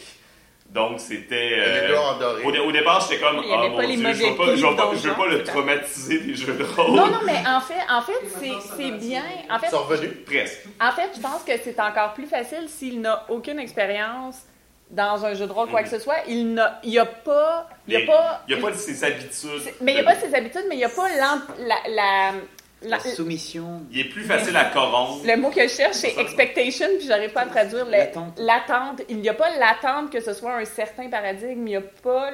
C'est c'est un esprit naïf, mais je dis ça dans un terme positif, là, qu'il n'y a pas. euh, il n'y a pas de préconceptions qui sont présentes, puis il fait juste se lancer là-dedans. Fait que la tra- il n'y a pas besoin de traduction, il fait juste l'apprendre. Mais ça vient avec l'inverse aussi. Maintenant, je fais plus beaucoup de jeux de rôle traditionnels parce que j'ai découvert que c'est moins que ce que je recherche. Oui. Mais des fois, quand je retourne, Et- j'ai comme envie de faire Ah, puis on pourrait faire ça, puis Oui. il pourrait avoir. Mais c'est comme Non, c'est pas. Non, non, mais. euh, c'est pas. Ça dépend du maître de jeu. Ouais, ça dépend du maître de jeu, mais. non, mais. Je Moi, fais, ça me je fais- dérange pas. je fais beaucoup de blagues en disant que c'est ben c'est pas pour moi c'est pas des blagues ça en fait c'est pas pour moi les jeux traditionnels mais quand j'y retourne c'est ça va pas très bien parce que euh, j'ai goûté à la liberté de l'autorité narrative partagée alors si tu me dis si, tu me dis qu'il faut que je valide avec toi chacune de mes actions si tu m'enlèves mon sentiment de contrôle sur la partie si tu m'enlèves cette espèce de sentiment-là de liberté et d'écrire l'histoire. Si tu me dis, non, mais là, tu comprends pas, là, c'est parce que là, tu nuis à ton personnage puis il est pas optimisé. Puis là, je fais, mais c'est pas grave, pense à l'histoire, vraiment, le fun que Ah, ça ben, fait. Ça dépend des maîtres de jeu. Hein. Moi, Oui, ça dépend des maîtres de jeu, mais je veux dire, le jeu n'a pas, ce type de jeu-là n'a pas été créé pour ça. Donc, je suis mésadaptée aux jeux j'ai- traditionnels maintenant. personnellement, comme joueur, ça fait longtemps que je joue le jeu, jeu de rôle. Il n'existait rien d'autre que du traditionnel. J'ai commencé Donjon 1, puis il n'y avait même pas de Donjon 2 qui avait commencé. Fait que ça- il est arrivé pas longtemps après, mais même déjà là, moi, c'était. J'étais incapable de m'é- m'énoixer. Si mon, si euh, mon personnage n'avait pas de saveur, Ouais, mais. de, de couleur, de. Mais ça, ça crée pas tout, ça crée pas tout le temps ça, mais la- l'affaire, c'est comme les règles n'encouragent pas, ça peut créer certains Ouais. danger dans le sens que, par exemple, t'as as la personne qui décide Ah, moi, je vais me faire un guerrier, mais full d'intelligence puis de charisme, Mhm. pas de force, pas de dextérité, pas de constitution. Tu sais, le- genre, le, le- gars qui aurait dû être base, supposons, mais qui est de barbe de machin puis qui est devenu guerrier. Et là, euh, lui, c'est c'est possible qu'il ait du plaisir, peut-être pas en combat, mais dans les autres aspects. Mais ça peut créer de la frustration chez le maître de jeu, chez les autres joueurs. Oui. Mais c'est mais c'est que tu c'est que Parce tu que le jeu n'encourage pas Ça nécessairement. va être un méchant bon général. Oui, mais pas. euh, en fait, c'est que- c'est que le jeu n'a pas été écrit pour ça nécessairement. Comme exemple que je peux donner, quand j'ai fait une partie de Donjon 4, et oui, j'ai joué à Donjon 4 pendant un bout. Euh, Un bout? ah, non, non, un bon bout. Tu, Euh, tu veux recommencer? J'ai toute la collection. Non. Euh, ce qui est arrivé, en fait, c'est justement, euh, il y a eu un petit clash. euh, la première game, en fait, j'ai décidé de jouer, je pense que c'était une chamane. Et quand tu es chamane, il y a un des pouvoirs, c'est euh, parler aux esprits, qui essentiellement te donne un bonus sur ton prochain jet. Parce que, en fait, tu as comme une divination avec l'esprit, puis ça, ça te donne ça. Ça fait partie des. Oui, je sais. Alors, on est dans un. On est dans une scène, il y a un désert, tout ça, et euh, le maître de jeu, donc euh, évidemment, maître, moi j'aime le, le terme implique qu'il est mon supérieur et que je lui dois obéissance, apparemment. Euh, donc, mais, ben c'est ça, maître. Donc, elle me dit, ah, mais il y a une tornade, il y a une tornade qui, qui s'en vient et tout ça. Alors, je dis, mais y a-tu, est-ce que je sens, parce que j'ai un autre pouvoir, je dis, est-ce que je sens la présence d'un esprit? Il me dit oui. Alors, je dis, moi, je veux aller parler à l'esprit. Donc, il me dit, OK, ben, tu veux ton, bonus pour ta prochaine action? Non, non, non, tu comprends pas. Moi, je, je veux parler avec l'esprit. Et là, le moment de oh. Qu'est-ce qu'elle fait là? C'est pas dans les règles. Attends, euh, non, mais là, il dit Oh, mais, mais, mais tu vas avoir ton bonus à la prochaine action. Non, Je vais, non, mais je m'en fous du bonus. Moi, ce que je veux, c'est parler avec l'esprit. Ça a l'air tellement intéressant comme Il- concept. Il me dit quoi l'esprit? Il me dit quoi? Puis là, il est. Il te dit t'as un bonus. Ben, il, il- il te donne des informations pour ton prochain jet. Puis je fais, non, non, mais tu comprends pas. Il me dit quoi? Puis là, je commence à interagir, puis à lui parler, puis à le roleplayer cette scène-là. Bref, il y avait une divergence de, de vision. Moi, c'est ce que j'appelle le monde qui ne comprend pas la partie rôle de roleplay. Ouais, c'est ça. Parce que Il y a Oui. trop de maîtres de jeu qui, sont, qui, qui jouent ce jeu-là comme si c'était du militaire. Oui, mais. Oui, mais quand tu lis. Quand, Mais le jeu, quand, tu, fait- quand tu lis le jeu, instinctivement, tu n'as jamais touché un jeu de rôle, tu lis le jeu, ça t'encourage à le jouer de cette façon-là. Oui. Ça t'encourage à le faire, mais ça t'encourage pas à ne pas le faire non plus. Ça dit pas ne faites pas ça. Ça ne te punit pas si tu le fais pas, mais Ça ne Ça- punit pas non plus de le faire. Mais il y en a des maîtres de jeu qui vont te punir pour le faire. oui. Mais ça, ça, encore une Ça- fois, sur le Mais ça, continuant. ça, c'est ça. Là, Il y a aussi. Mm. Il faut aussi séparer la personne des règles. Oui. C'est sûr. Le- Meneur de jeu, punir, j'adore. Oui, oui. Mais les. J'adore les mots qu'on peut, qu'on peut mettre comme ça. C'est magnifique. hein. Mais on va Un pas. jeu quoi. Un joueur, un participant punit d'autres Je, participants. je pense que. Mais. Tu as raison. Mais je pense juste que c'est important de ne pas blâmer des jeux traditionnels pour des Non. actions qui sont faites par des individus. Parce que là, ça a, Ouais, parce que. ça a le dos large, le jeu, mais c'est pas Moi, tout je m'excuse, mais comme tu regardes même le cover de Donjons et Dragons 4e édition, c'est écrit jeu de rôle dessus. Si t'as pas compris ça, ben c'est parce que tu joues pas comme faux, là. Le problème, c'est C'est aussi pas marqué que. Wargame. Ma- Maintenant, ça va, mais autrefois, parfois, il y avait des règles. Il y, a, il y a des, il y a des jeux avant qui disaient carrément Vous êtes le maître de jeu, vous avez toujours raison, personne ne peut vous contredire. Pas besoin de règles pour ça, tu demandes. Hein, sur, sur, Et c'était marqué dans les Facebook, règles. hein. Et après, c'est marqué Mais genre, et vous n'êtes pas obligé d'utiliser aucune de ces règles. Vous, vous payez, vous payez 60 pour un livre, mais il sert à rien. Des quand les livres disent ça, moi je trouve ça toujours, toujours très drôle. Comme Ah, on a passé trois ans à faire ces règles-là, euh, vous avez dépensé tout votre, euh, tout votre argent de poche là-dessus, mais le livre, ça. Non, il y a le background qui sert. Qui n'est connu que par le meneur de jeu. Début. exactement. ouais. Important. Et qu'on sépare sur au moins 50 bouquins, histoire d'être sûr que tu as acheté 50. Exactement, faut t'acheter les suppléments pour être sûr. Vampire à mascarade. Voilà. Il y a, il y a, il y a un, un bout de ça, tu avais posé une question, Étienne, qui était. euh, Oui, tu as posé une Ça question. peut, je pose des questions des fois, mais j'ai pas de réponse. Puis, euh, la question était euh, qu'est-ce qu'on peut faire pour faciliter à aide, pour aider, quel truc on peut donner pour faciliter les gens qui voudraient dire moi j'aimerais ça essayer de la narration euh, partagée, qu'est-ce que euh, Tu vois, qu'est-ce que je peux faire? on a- on a, ja- on a bifurqué euh, dans des dédales de nos esprits de qui ont trois heures de sommeil. C'est l'histoire de notre vie bifurquée sur des sujets. Euh, il y a qu'on a un petit peu critiqué là. Un petit peu critiqué. légèrement. Légèrement. Ouais. Non, mais ils font, ils font bien. Le, le jeu de rôle traditionnel fait bien son job. Oui. Voilà, c'est ça. Il fait bien son job De jeu de rôle traditionnel. de jeu de rôle traditionnel, de, de, de grosses boîtes à outils qui permet de faire un certain nombre d'expériences dans un contexte général qui correspond Non, à non, mais il y a, d'excellents jeux de rôle traditionnels en ce moment qui sortent. Des, des jeux de rôle que. Numenera, c'est un de mes jeux préférés et c'est traditionnel. Puis j'ai pas honte de le mettre dans, dans mon top de la liste, dans les tops. Mhm. Je l'adore. Oui. Ça ne m'empêche pas d'aimer des jeux. C'est comme on dit, des fois, on recherche d'autres types d'expériences, simplement. Et donc, tu nous disais. Et je Oui. disais qu'il y a un truc euh, vraiment euh, euh, simple qui est en fait tiré de l'improvisation. Donc, il y a cette règle en improvisation que quand quelqu'un euh, nous en- emmène une idée, donc quand on, on est lancé puis on fait de l'impro, on ne dit pas non. Ou on essaie d'éviter de dire non, à moins que ce soit vraiment quelque chose qu'on n'est vraiment pas à l'aise. La notion de consentement, c'est Tu peux important. dire oui, mais. Tu peux dire oui. Ben, en fait, moi, j'irais même une coche plus loin au lieu du mais, parce que oui, mais, quand tu dis mais, tu, en général, tu enlèves tout ce qui a été dit avant. Donc, Je suis pas raciste, mais. exactement, tu peux être sûr que la suite de la phrase va être raciste. Cette année, En cette fait, année tu as fait un super Oui, boulot, mais. et. Ou, ou, le, ou le classique, t'as raison, mais, Ah, Euh, ça, Je suis d'accord avec toi. mais, euh, donc le mais, en général, invalide souvent ce qui a été mis avant. Donc, ce que j'essaie de faire, c'est oui et. et. Oui. Euh, non, mais ton personnage, finalement, c'est euh, ma fille disparue. Oui, et je t'en veux pour mourir à partir de ce jour-là. Euh, non, mais on, on Ah, entend, c'est encore plus fun. et on entend déjà l'histoire qui est en train de se créer.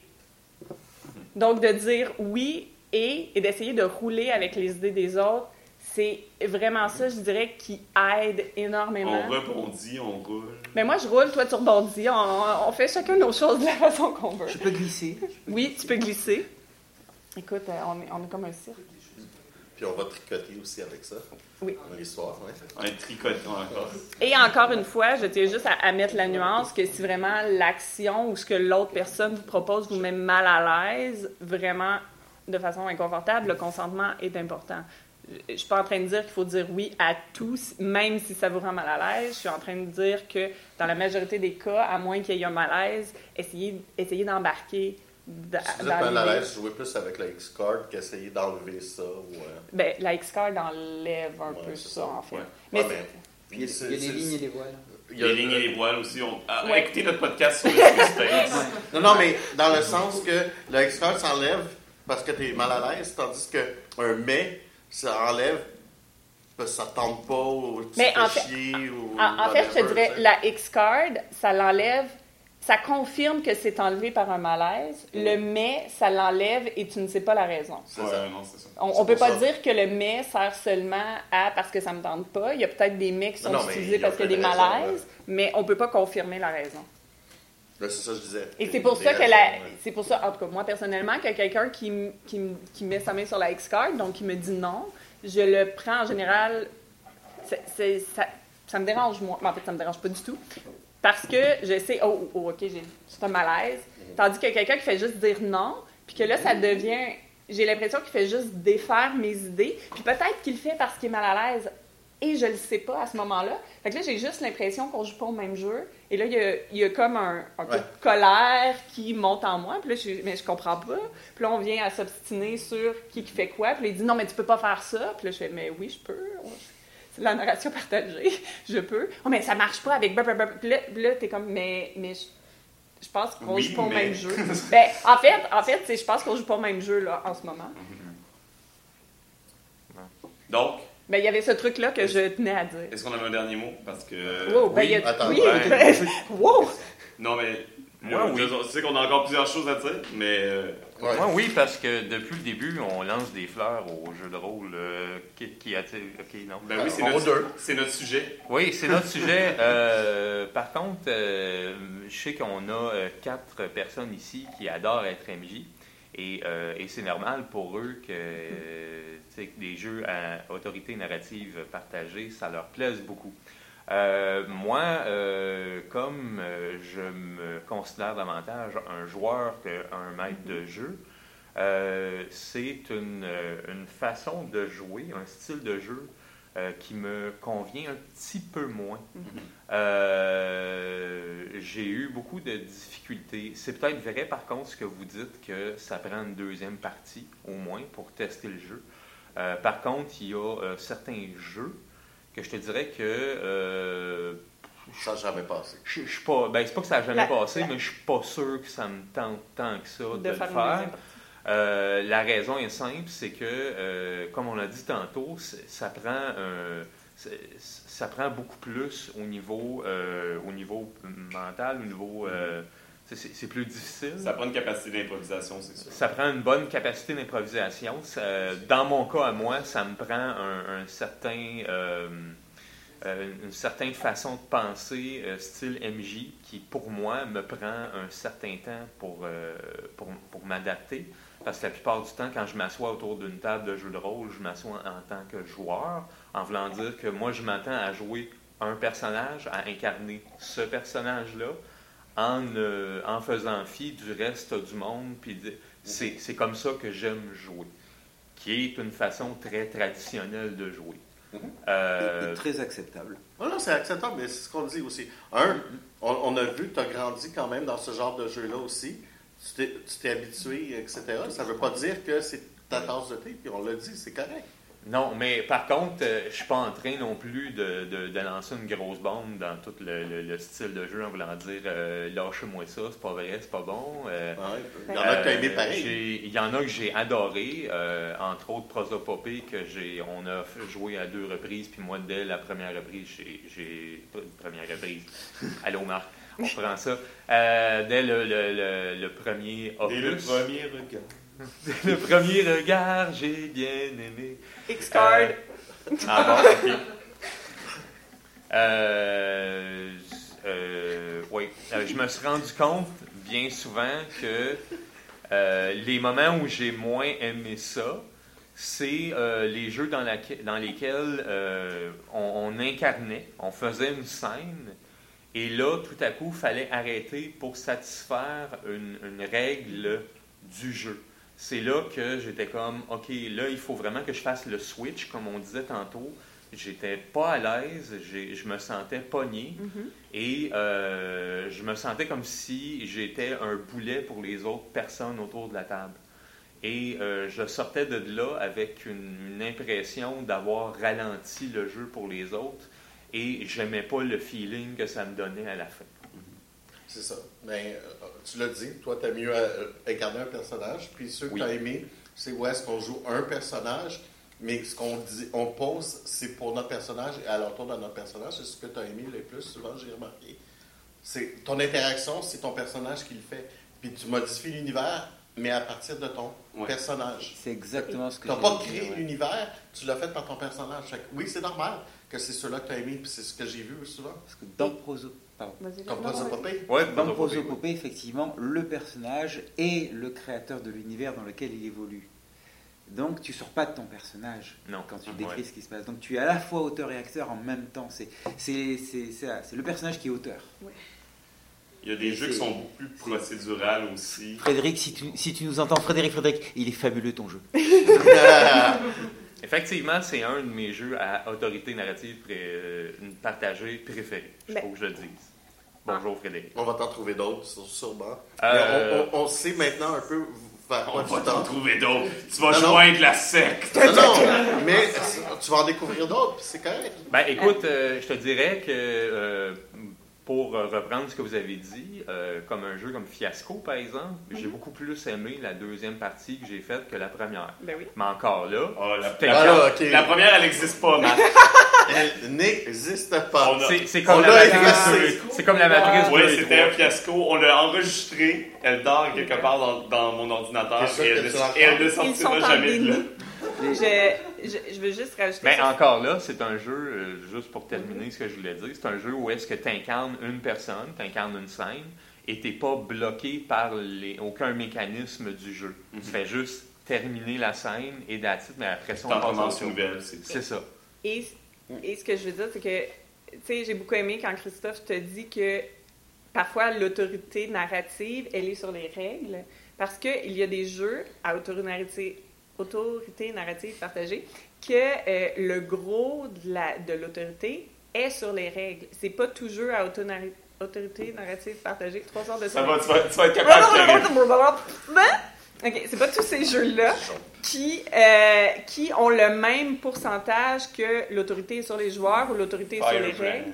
Par exemple, Et il y a des jeux comme ça que moi aussi, moi-même, des fois, je suis comme, mais voyons, mais c'est quoi ce carcan-là? Récemment, moi, me- Karine, Christophe, on a fait un jeu Oh oui. à autorité narrative partagée qui s'appelle euh, Mobile Frame Zero Firebrand. Ouais. En plus de Vincent Baker, qui est euh, le grand prophète des jeux narratifs. Oh! Gloire, gloire à lui. On exagère.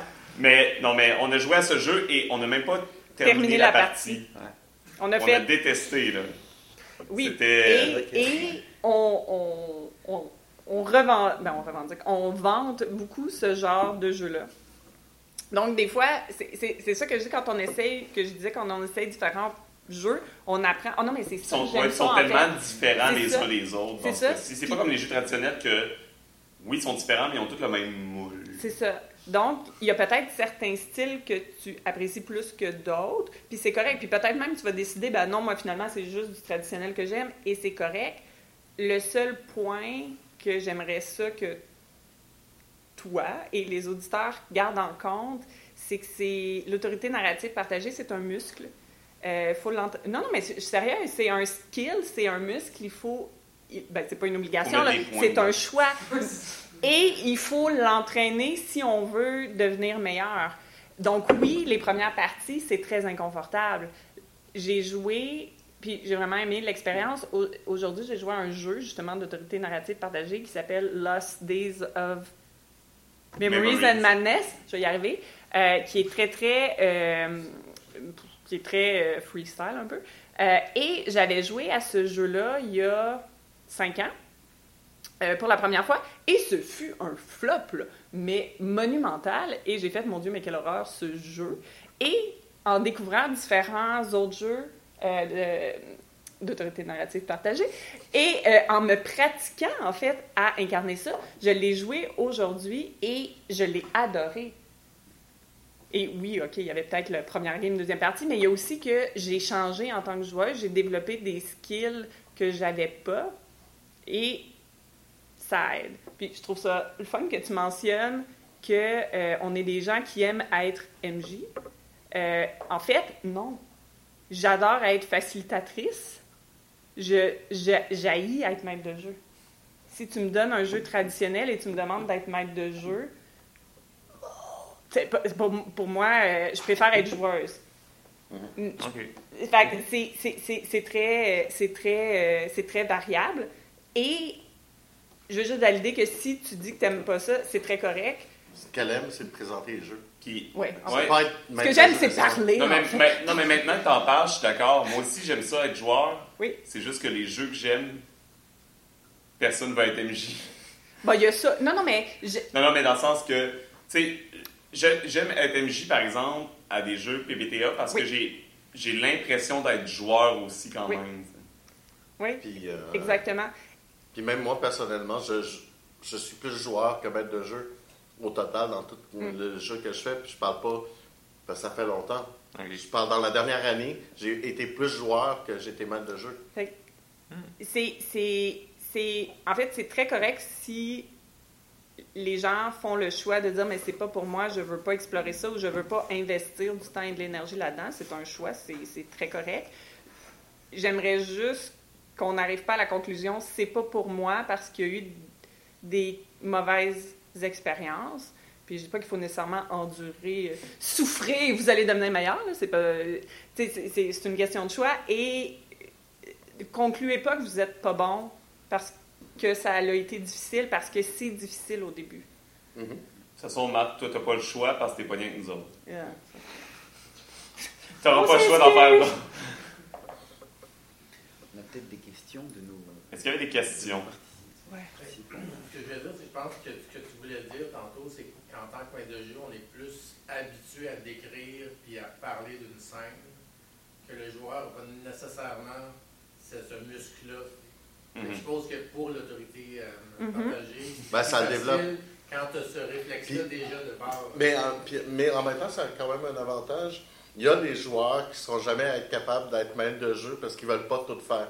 Tandis qu'avec l'autorité partagée, tu partages. Fait que tu n'es pas tout le temps non plus à être le méga descripteur, à aussi à tout savoir de, de- de l'histoire. à- ça va aider à, à développer ton muscle quand même. T'es-tu t'es-tu en train de dire, Philippe, que un exercice pour savoir si, euh, pour développer vos capacités d'être maître de jeu, serait de faire des jeux de rôle à autorité narrative partagée en premier? Pourquoi pas? Oh, intéressant. Ça, ça va être moins sûr que rentrer maître de jeu tout d'un coup, qui est comme, au lieu de faire 90% du temps, ben, tu vas faire 40%, 30% selon le nombre de joueurs. Ouais, c'est ça. Puis, comme c'est collaboratif, ben, puis souvent même, il y a des mécaniques dans ces jeux-là qui te permettent. C'est si t'as pas d'idée, si t'es bloqué, les gens sont là pour t'aider. Ouais. Et. Et Puis je- même tes joueurs t'en donnent plein d'idées. Ouais, et- ben, en fait, Puis ils savent pas des fois Oui. qu'ils t'en ont donné plein. Puis, je, je trouve ça important de valider que les gens peuvent ressentir ça et en même temps, euh, je vous invite. Tu sais, si vous avez de la misère, vous pouvez le dire, j'aimerais ça l'essayer et c'est difficile pour moi de faire ça. Est-ce que vous pouvez m'aider? Puis honnêtement, là, en général, les gens vont pitcher des suggestions comme trop. Vous allez même faire, OK, arrêtez de m'en donner, là, je suis capable tout seul. Euh, mais les gens peuvent aider. C'est c'est justement, c'est collaboratif. Fait mais oui, je peux comprendre que. En fait, pas mais et, je peux comprendre que. euh, non, non, mais Oui, que- mais faut, faut que j'agisse que je dise quand même, soyons cohérents. Euh, et, oui, et. Je, je, je peux comprendre que ça peut être. Tu vas voir, ça va t'aider énorme. personnes. T'as quand même commencé à être maître de jeu euh, dernièrement. Mhm. Je, oui, oui, euh, un petit peu. Ouais. Euh, T'as pas tout haï tes games? Non, non, non. Même que récemment, j'ai fait une, une partie avec le système euh, Rêve de la Fédération française, française de jeux de rôle euh, dans le monde de Star Wars. Et euh, je suis vraiment parti comme. Tiens, la map de la galaxie, faites ce que vous voulez, j'ai rien préparé. Allez-y, amusez-vous. There you go. Et euh, Et ça, ça prend un sérieux gars de, de, mais, d'improviser. hein? mais ça, c'était ça, t'étais à l'aise avec l'univers, donc t'as pas eu de Mais Marc, J'ai pas vraiment tant que ça de problème avec l'univers de Star Wars. J'ai vu je sais pas combien de fois chacun des films. J'ai joué à plusieurs jeux vidéo. J'ai pas tant que ça. euh, je- Ouais, mais en tout cas, vas-y. mais j'étais pour dire, et Marc, est-ce que tu te rends compte qu'essentiellement, tu as facilité une dynamique d'autorité narrative partagée? De ce que tu viens de nous décrire, c'est un moment d'autorité narrative partagée. Je suppose que oui. Non, non, je te, je te le confirme. Je ne dis pas que le reste, ça, continue comme ça, Et- mais je te confirme que ce moment était comme ça. Et je vais t'avouer que parmi, euh, parmi les parties que j'ai eu le plus de plaisir, particulièrement en one-shot, c'était des, des, des jeux comme Questlandia, comme The Quiet Year, euh, que, que c'est c'est vraiment super pour un one-shot. Euh, Puis qu'encore là, c'est tu pars de zéro. Ouais. Mais euh, ouais. Aucune euh, pression. Ah. C'est, regarde, c'est, c'est des jeux que j'ai, j'ai même été euh, triste de ne pas voir en boutique il n'y a pas longtemps. euh, Oh, mais, wow. Ouais. Il y a un potentiel de conversion, les gars. On est correct. Non, non, c'est ça que je vous dis. Euh, c'est, c'est possible que vous aimiez pas ça, mais c'est possible que vous aimiez ça aussi. Sans le savoir même. Hein? Est-ce que tu es en train de nous dire qu'on peut aimer et détester quelque chose? puis En tu même nous temps, donnes oui. le choix? Oui. Ou même en même temps. C'est- même Donjon 4. Oui. Euh, Est-ce qu'on va- avait d'autres Ouais. questions? Je vais pas être plate, mais j'ai pas envie de faire trois heures de montage. c'est le jeu de Ouais. rôle de Schrödinger. Juste, euh, Oui. Tu l'aimes, tu l'aimes pas, tu sais Commentaire. pas, t'as pas Il existe Oh! des jeux de na- narration partagée euh, plus familiaux ou moins gore ou moins. Ben oui. Oui, il y en existe. Oh, ouais. Si on parle d'enfants qui se font massacrer. De, Oui, non, non, non, non, de ok. The Quiet Year, je pense ce en Nous, nous, peut-être nous un. avons, en, en plus d'aimer les jeux à narratif partagé, il y a une petite tendance dans le groupe, dans le groupe, trois heures de sommeil. Il y a un- une tendance dans le groupe à aimer les jeux euh, à haute teneur dramatique. Donc c'est pour ça que souvent nos exemples sont comme ça. Mais oui, euh, il y On- a. nous, autres, nous autres, on est masochistes, on aime ça pleurer dans la vie en jouant des jeux de. Mais il y en a d'autres joueurs qu'on a joués. euh, je suis sûr qu'on peut donner plein d'exemples. Prosopopée. Mais entre autres, prosopopée. Prosopopée. C'est un, c'est un jeu qui euh, est basé, enfin, qui, qui- qui est des concepts de résolution des, des problèmes, euh, des résolutions non violentes de problèmes dans des contextes oniriques, poétiques, inspirés de, de l'œuvre de Miyazaki, entre autres. C'est Sinon, si tu veux quelque chose avec un maître de jeu, mais qui donne quand même du pouvoir aux joueurs, Il y a le PBTA Epilion, Oui. euh, que les, euh, les joueurs jouent des bébés dragons qui vont grandir et évoluer ensemble, et tu as un maître de jeu qui s'occupe de tout ça, de gérer le tout. Mais en tant que tel, les, joueurs ont beaucoup, beaucoup d'influence sur le jeu. Je suis pas sûre, euh, je suis pas 100% sûre que la mécanique est si à autorité narrative partagée que ça, mais il y a Golden Sky. Golden Sky Stories, Oui, aussi. qui est un jeu japonais qui a été traduit en anglais, mais je, je connais pas assez Je la connais mécanique. pas assez la mécanique pour. euh, Je me rappelle pas assez pour le dire, mais c'est. Mais c'est un- Sky Stories, tu joues des esprits euh, animaux qui se transforment en, en humains dans des Essentiellement, tu joues des calinours japonais. Ouais, dans des communautés rurales japonaises, puis t'es- tu fais juste aider les gens dans leur quotidien. C'est ça. Fait qu'il existe des jeux comme ça. Puis il y a même des versions de jeux. euh, Oui, on, on achève, on achève. Il y a même, il y a même des, euh, des versions euh, de jeux, par exemple, que peut-être nous, on les joue plus sur des pôles dramatiques, mais qui peuvent être joués plus sur des pôles humoristiques ou plus légers. là.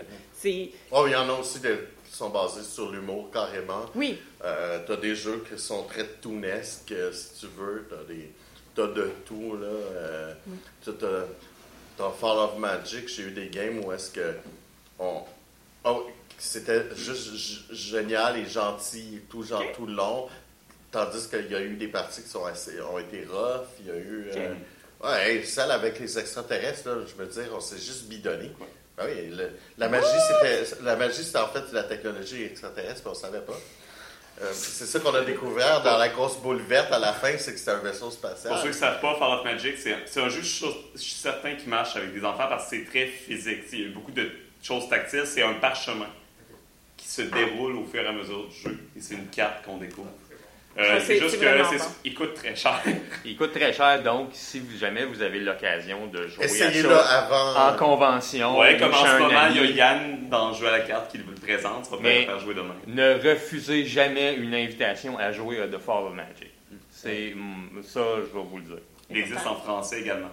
C'est Ah, trop ils ont sept langues, je pense. que- Oui, il a été traduit dès le départ. Ouais. Par euh, Eric Newton, je- j'avais une question. C'est à propos de l'autorité narrative, mais Oui. dans les livres dont vous êtes le héros, Oui. elle appartient à qui l'autorité narrative? À la personne qui lit ou à la personne Ben, au euh, livre? tu sais, je, te- Au lit. je le mettrais sur un continuum, puis je pense que l'autorité appartient À la règle. à la À la règle. Et euh, ben, il y a l'auteur aussi qui a déterminé aussi. là. Ouais, Donc- tu peux tricher, fait que Ouais, c'est aussi ça. une certaine chose. Mais c'est toi qui as décidé mais- qui mettais tes doigts, là. Ouais, mais ça se fait que. Non, mais si tu, si tu triches, c'est possible que ton Mais- histoire fasse et- pas de sens. Oh non, moi, je vais aller à ce, chapitre- Ah, je vais aller à ce paragraphe-là. Ah, Ou, oui, ou- Ouais. ou faire comme moi, tu ouvres le livre, tu lis, tu ouvres la livre à une autre page, tu continues à lire. Euh, pour, pour trouver des histoires qui, des fois, fitaient. Des fois. Pas souvent, mais c'était juste des courtes histoires que j'essayais de faire fitter, puis ça marchait des fois. Oh oui, c'était complètement au hasard. Christophe est découragé. Le pire, c'était avec un générateur de nombres. J'avais généré les nombres, puis après ça, je lisais les Oh, chapitres, mon ça Dieu! un générateur de nombres. Ça faisait des histoires très euh, décousues, mais j'étais chanceux d'avoir Ouais, une euh, ou deux parties. C'est dans un village, tu intéressantes. rencontres un garde, qu'est-ce que tu fais? Tu te fais tuer par le scorpion géant, désolé. Oups! Ah oui, il m'a attaqué par le dos, je l'ai pas vu venir. Very, very sneaky. Ça, c'est parce que tu étais jeune et plein d'imagination. Oui, dans ce temps-là, tu remplis des trous, c'est tout, avec ton imagination. Puis c'est le but aussi. Et, et donc, depuis, ça va mieux. Euh, Après- après- oui, j'ai c'est ça, après, après il a être consulté, correct. maintenant ça va mieux. Non, non, mais à un moment donné, exactement à quoi tu penses. comment dire, c'est. J'essayais de briser la règle du, du livre pour voir si ça fonctionnait. Je peux dire que ça n'a pas fonctionné à 90% du temps, mais j'ai eu 10% d'histoires à peu près intéressantes. C'était pas beaucoup, Ça semble un beau pourcentage. mais c'était un beau pourcentage. Oui, j'ai beaucoup d'imagination, ça l'a un peu aidé. Donc, oui, pour, pour notre règle, je pense, pour te répondre à ta question, c'est c'est la, règle, en la fait, règle. qui, qui a la Parce narration, que là, tu qui vois, a l'autorité narrative. on vient de Parce briser la donne, règle. elle te donne des choix, et toi, tu, tu fais tes choix, mais tu... C'est- En fait, c'est mon exemple. Et, et à ce moment-là, il y a une délégation. Au moment où tu fais ton choix, il y a une délégation, le temps de ton choix. Voilà. Sinon, si on avait d'autres questions, Mais commentaires? C'est la première fois qu'on me pose une, Ouais, c'est une bonne question. une bonne question. D'autres Parce que Moi, questions? j'ai découvert le jeu de rôle Mhm. Oh, il y a beaucoup de monde, hein? Comme beaucoup, Ouais. c'est une très bonne voix, effectivement. Très, très, très bonne voix. Un peut-être une dernière question. Oui. Est-ce que c'est des éditions limitées? Est-ce que c'est genre t'en trouves plus en boutique si tu ne l'achètes pas? Le- l'année où De- ça sort? Ouais, je, dirais, je dirais que c'est souvent plus difficile à trouver parce que c'est euh, c'est pas c'est des jeux de rôle indépendants. C'est jamais à grand, c'est c'est rarement à grand tirage. euh, Je dirais euh, Kickstarter, c'est Oui. Sur le site des auteurs, site des auteurs, souvent c'est aux États-Unis. Par exemple, si aux États-Unis, va coûter un certain frais de transport. Euh, les Kickstarter, ça permet souvent de d'éponger un peu de ces frais-là. Sinon, pour les jeux français, ils sont souvent disponibles sur lulu.com. Et lulu.com a une imprimerie ici au Canada. Donc, les frais sont super. C'est vraiment pas cher. J'ai, je me suis acheté euh, récemment De Mauvais Rêves, Final Girl traduit en français, qui est un jeu anglais à la base, mais il est édité papier en français. Et Prosopopée, les trois pour 30 C'est des jeux quand Puis en plus, c'est une C'est, c'est- c'est des jeux à la base qui coûtent rarement plus que 25 Oui. Pas de plein supplément. Non, Non. il n'y a pas En de fait, plein en de fait, suppléments. c'est une des choses qui est, qui est très le fun aussi dans les C'est des jeux comme complets. ça. C'est des jeux complets qui sont souvent peu dispendieux et euh, oui, oui c'est le fun des longues campagnes. Les règles tiennent en peu de pages. Oui, mais, mais ce que je veux dire, c'est c'est le fun des longues campagnes. J'aimais ça quand j'étais plus jeune. Et maintenant, avec mon nombre d'heures de disponibilité qui réduit et mes responsabilités qui, qui se répandent partout, des petits jeux courts qui se jouent en quelques heures, puis que j'ai pas nécessairement besoin d'un- de beaucoup de logistique pour. Euh, ça Et- me convient vraiment Et, bien. et si tu joues un mois et demi plus tard, ben, tu n'as pas Mais c'est besoin pas de te souvenir de la, de la dernière partie que tu joues, soit au même jeu, une autre partie ou un autre jeu. Oui, C'est pas grave. Parce qu'en plus, on est rendu à un certain âge, on n'est jamais sûr qu'il va être là. Euh, Non, non, fait mais. Que le nombre de joueurs change, c'est pas grave.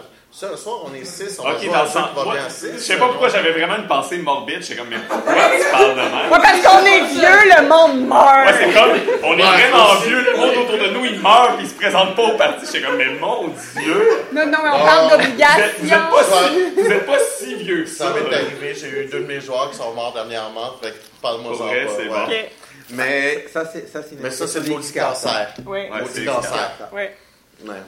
Mais non, ben, Euh, regarde, c'est des choses de la vie dans ce cas-là, c'est des cancers. Mais, là. mais, mais par exemple, quand- des gens qui ont des enfants, les enfants sont malades un soir, tu peux pas te libérer, la gardienne peut pas, il faut que tu fasses de l'overtime, euh, autre chose de la... Tu es malade. euh, Ton nombre de joueurs est variable, et non pas qu'il descend. ça varie. Puis ce que je me rends compte, c'est souvent justement ces jeux-là me permettent de continuer et même de faire plus de jeux de rôle parce que je pourrais pas avoir la logistique de faire une game steady à un nombre de semaines assez proche qu'on n'oublie pas tout ce qui s'est passé et de maintenir la cadence. Là, c'est un soir, je peux, qui qui peut, on est tous là, OK, on essaye tous ce jeu-là, let's go, on le fait, on vit une expérience, c'est super le fun, puis même j'ai vécu des expériences des fois plus intenses au niveau émotionnel dans ce, ce type de jeu-là, qui est, moi, personnellement, plus qu'est-ce que je recherche, mais c'est pas nécessairement le cas pour tout le monde. Ou même, des fois, c'était juste très drôle, puis on arrive toute la soirée. Et ça l'a permis de faire du jeu de rôle dans un, dans un, un style de vie que j'ai actuellement, qui peut-être n'est pas un jeu de rôle friendly tant que ça. Il y, a, il y a quand même des jeux de rôle qui, euh, partagée qu'on peut faire en campagne. là. Oui, il y en a, il y en a. totalement, totalement. Mais c'est juste un autre avantage qui peut être là. Puis souvent, beaucoup de, tu sais, comme par exemple, moi, un endroit où je les trouve beaucoup, c'est drive-thru. Mais il faut que tu saches qu'est-ce que tu cherches quand tu vas là. Euh, puis il y en a beaucoup que c'est 5 Puis 5 euh, ça fait... Des fois, souvent, il y a des PDF qui sont pay what you want. C'est ça. Fait que tu donnes 1 dollar, zéro. Zéro si t'es vraiment cheap. Non, mais... Ouais, ouais, c'est pas vrai si t'as pas les moyens ou si tu veux juste L'essayer, puis après ça, si tu redonnes un autre Moi, montant. moi, ça m'est déjà arrivé de dire, bon, je suis vraiment pas sûr de ce jeu-là. Je pense pas ça, valent, mais je donne tout le temps zéro en commençant. je pense pas qu'ils valent 10 piastres. Mettons, je vais lui donner une, un dollar ou deux juste pour dire. Puis après ça, ben, je vais aller le racheter une deuxième fois sur le drive-thru en PDF en y mettant Ouais, le ça. montant que ça vaut. Ou souvent, ben, tu vas chez l'auteur, puis ils ont des donations. Ouais, tu vas chez eux, tu te présentes à ça. Non, sur le site de l'auteur, souvent ceux qui ont un Ouais. pay as you want, ils ont une façon de renvoyer de l'argent pour dire merci. J'ai pas payé assez cher pour ton jeu. Je viens jouer 25 fois, ça vaut pas 2 piastres, tu sais. Euh, fait que ça, ça, c'est. En plus, tu lui dis, je veux que tu continues à en faire, parce que j'aime tes jeux. Ouais. Euh, fait que ça te permet de faire des choses comme ça. Supportez vos auteurs. Oui, C'est supporter important. vos auteurs, parce que la majorité, bon, ils vivent, euh, surtout les indépendants, ils vivent. Il y Pas en a quelques-uns, ils vivent très bien de ça, mais ils sont. Quel- Ils vivent pas de ça. Euh, Il y, avait un truc que je voulais préciser, effectivement, c'est euh, bien souvent, pour, pour, pour, que, pour que ces jeux à autorité narrative puissent fonctionner, cela demande bien souvent que euh, il y ait une égalité de traitement entre tous les participants. Oui. Cela sous-entend donc bien souvent que tous les éléments dits de background sont connus par tout le monde Mhm. dès le départ. Euh, et il n'y en a pas beaucoup d'éléments de background généralement. Il y, a, il y a quelques pages à lire au grand maximum. Parce que euh, comment peut-on avoir une véritable autorité narrative s'il y a une partie qui ne nous est pas accessible, finalement? Euh, une, une véritable autorité narrative absolue. Ce qui fait que euh, souvent, ce sont des jeux qui euh, vont permettre de générer un one-shot une seule et unique expérience lors d'une seule et unique session. Et donc, comme c'est une expérience très typique, c'est dur de voir ça en campagne. Mm. Parce que finalement, tu répètes, la mécanique est faite pour générer cette expérience-là, donc tu vas générer constamment cette expérience-là. Et donc, c'est peut-être pas la même, mais l'expérience va Voilà. quand même. Et, et au final, bon alors je parle pas de passer d'un donjon à l'autre, quand on y réfléchit c'est un peu la même chose, mais alors, je parle de pur donjon. Mais hein. la, la différence, en fait, le, le, le plus un que je dirais à ce que tu dis, c'est que souvent, il y a une fin. Il y a un critère Il y a- de fin. C'est la fin. Donc ils sont, voilà, si vous voulez un jeu, des, un jeu pour jouer en campagne, bah là je dis tournez-vous vers du traditionnel parce que c'est une belle boîte à outils qui va permettre de faire ça. Et de- Au Power by the Apocalypse. Non, mais même, les, même Ouais. les PBTA, souvent, c'est des, campagnes campagnes courtes. courtes. Ah oui, c'est des campagnes courtes les PVTA parce qu'à un moment il y a une telle accumulation de, de, de, de- de bordel que Oui, et, Ça explose. et, et la les mécaniques, les règles de- d'évolution de personnages vont pas avec quelque chose qui est soutenable à très long terme. À part un Ouais. ou deux qui ont été Si, faits pour. si- si on comme prend par Dungeon exemple World ou, Dungeon World, qui est le jeu pour faire Donjon Dragon, mais plus narratif. Euh, ce que ça, souvent, pour euh, quand ton personnage est rendu à la fin, les choix que tu as, c'est ton personnage prend sa retraite, Mhm. commence un nouveau. Ça. Euh, ou ton personnage prend un apprenti, maintenant joue ton autre personnage, puis une autre fiche qui va être ton apprenti. Ou euh, par exemple, ton personnage devient, change de carrière, donc tu prends une nouvelle fiche. C'est encore ton personnage, mais il change complètement de carrière. Et d'arriver à ce, ce, ce niveau-là, c'est pas 35 niveaux, là. C'est beaucoup plus rapide. 10. 10 sessions. Voilà. 10, 10 niveaux.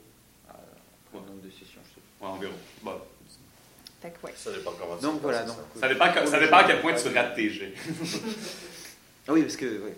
Dungeon World, tu, tu, tu gagnes de l'expérience en ratant tes jets. Mais c'est tellement beau. C'est, c'est- voilà, tu apprends tes erreurs. C'est excellent. Et euh, évidemment, en, par exemple, que ton personnage était là, le, le plus haut niveau et tu prends une nouvelle fiche, il n'y a pas grande différence. Il n'y a pas des déséquilibres. À la... C'est pas comme si tu étais avec un groupe de niveau 30 à Donjon Dragon et tu prenais le niveau 1.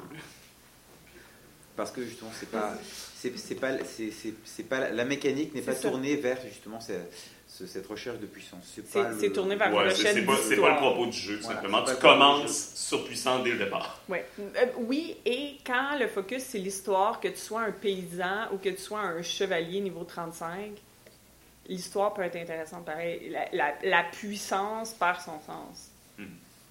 Sous cet angle-là, là, évidemment. Est-ce qu'il y avait d'autres questions? Sinon, je vais. une dernière. Oui, Oui. vas-y. Vous n'êtes pas en train de dire que chaque jeu à narratif, en tout cas, se joue juste une fois.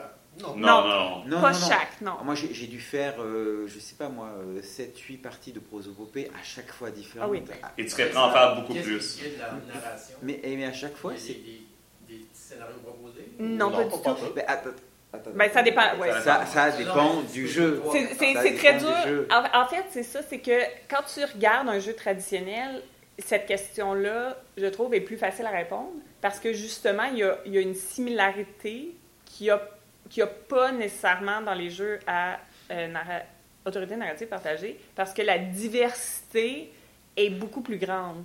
Ça prend un point de départ pareil. Oui, et il, diffère- il est très différent. T'as- t'as une prémisse très vague au départ, souvent. Comme par exemple, euh, les jeux que je faisais jouer euh, en fin de semaine, un, un euh, PTBA, euh, Bedlam Hall, euh, tu joues les... je, je vais juste parler au niveau mécanique. J'avais deux PTBA, en fait. J'avais un que la mécanique était, il y a des mémoires que nous avons créées, on mise sur les mémoires, et quand on obtient la mémoire, ça s'intègre à notre personnage et ça le change. Il y avait une autre mécanique que c'était on décrit des scènes et à la fin de, de ces scènes-là, les squelettes en question ont un souvenir qui vient. Donc, ils ont une question sur leur feuille et cette question-là euh, se fait répondre. Donc, quand toutes les questions sont répondues, c'est la fin. C'est la fin de la partie. Euh, euh, euh, un jeu où les personnages jouent un artefact et les porteurs d'un artefact qui est joué par un autre joueur, donc je joue deux personnages en même temps. La fin du jeu est quand soit euh, le- les artefacts sont tous détruits ou ils ont tous accompli leur but dans la vie. Mais à, Par chaque, exemple. à chaque fois que tu t'assois, ça va être des situations totalement différentes. les mécaniques peuvent être très différentes. Les, les conditions de fin vont être très différentes. Comment ça se déroule va être très différent. Fait que c'est très difficile de généraliser. Mais il y en a toujours une, ou presque. Ah, ça. À quelques exceptions, il y a toujours une condition de fin, puis il y a toujours des règles, puis il va toujours avoir comme quelque chose qui va guider pareil. Il C'est juste qu'on peut moins, ouais, on, on peut moins généraliser comme on pourrait le faire, comme dans Donjon ou dans des jeux traditionnels. En général, on va dire, ben il n'y a pas de fin. Ou tu montes de niveau, tu gagnes des points d'XP, tu montes de niveau, jusqu'à temps que tu atteignes un niveau qu'il fait plus de sens parce que genre tu peux créer un univers, voilà. Ou tu détruis tout l'univers. ou fait tu détruis l'univers parce que tu as cligné des yeux, là. Comme Oups. déjà fait. Euh, tu sais, ça, ça fait comme plus de sens de continuer parce que à ce moment-là, il n'y a plus tant d'adversité. Puis c'est ça la condition de fin, mais c'est relativement similaire. C'est juste que quand on tombe dans des, dans des choses plus autoritaires, c'est c'est comme tellement diversifié que c'est. Je trouve ça difficile de répondre à ta question. je peux tu donner un bel exemple. On parlait tout à l'heure justement de Fall of Magic, qui est un scroll. Oui. Le scroll, il ne change pas. Mm. Pourtant, ça fait au moins 25 parties que je fais. Il n'y en a pas une qui a été même ça. Je ne dirais pas. Ils sont vraiment pas similaires. Il y en a une, comme tu disais, c'était des extraterrestres et tout ça. Parce que tu pars, tu as le contexte, tu- t'en vas à des endroits qui sont les mêmes, mais tu joues comme ton personnage. Par exemple, au départ, il dit tu choisis un nom puis tu choisis un titre. Mais les titres, tu en as plein, puis tu en as un qui, mettons, l'exemple, c'est The Fox. Qu'est-ce que ça veut dire pour toi, The Fox? Est-ce que ton personnage, c'est un, un anthropomorphe qui est en forme de, de renard? Ou c'est un voleur? Ou c'est un Casanova? Ça veut dire plein? OK, Ça, ça, je je l'ai vu avec The Fox. c'est correct. Euh, parce qu'il aimait les Fox Ladies, tu sais. Ah, Ah, ok.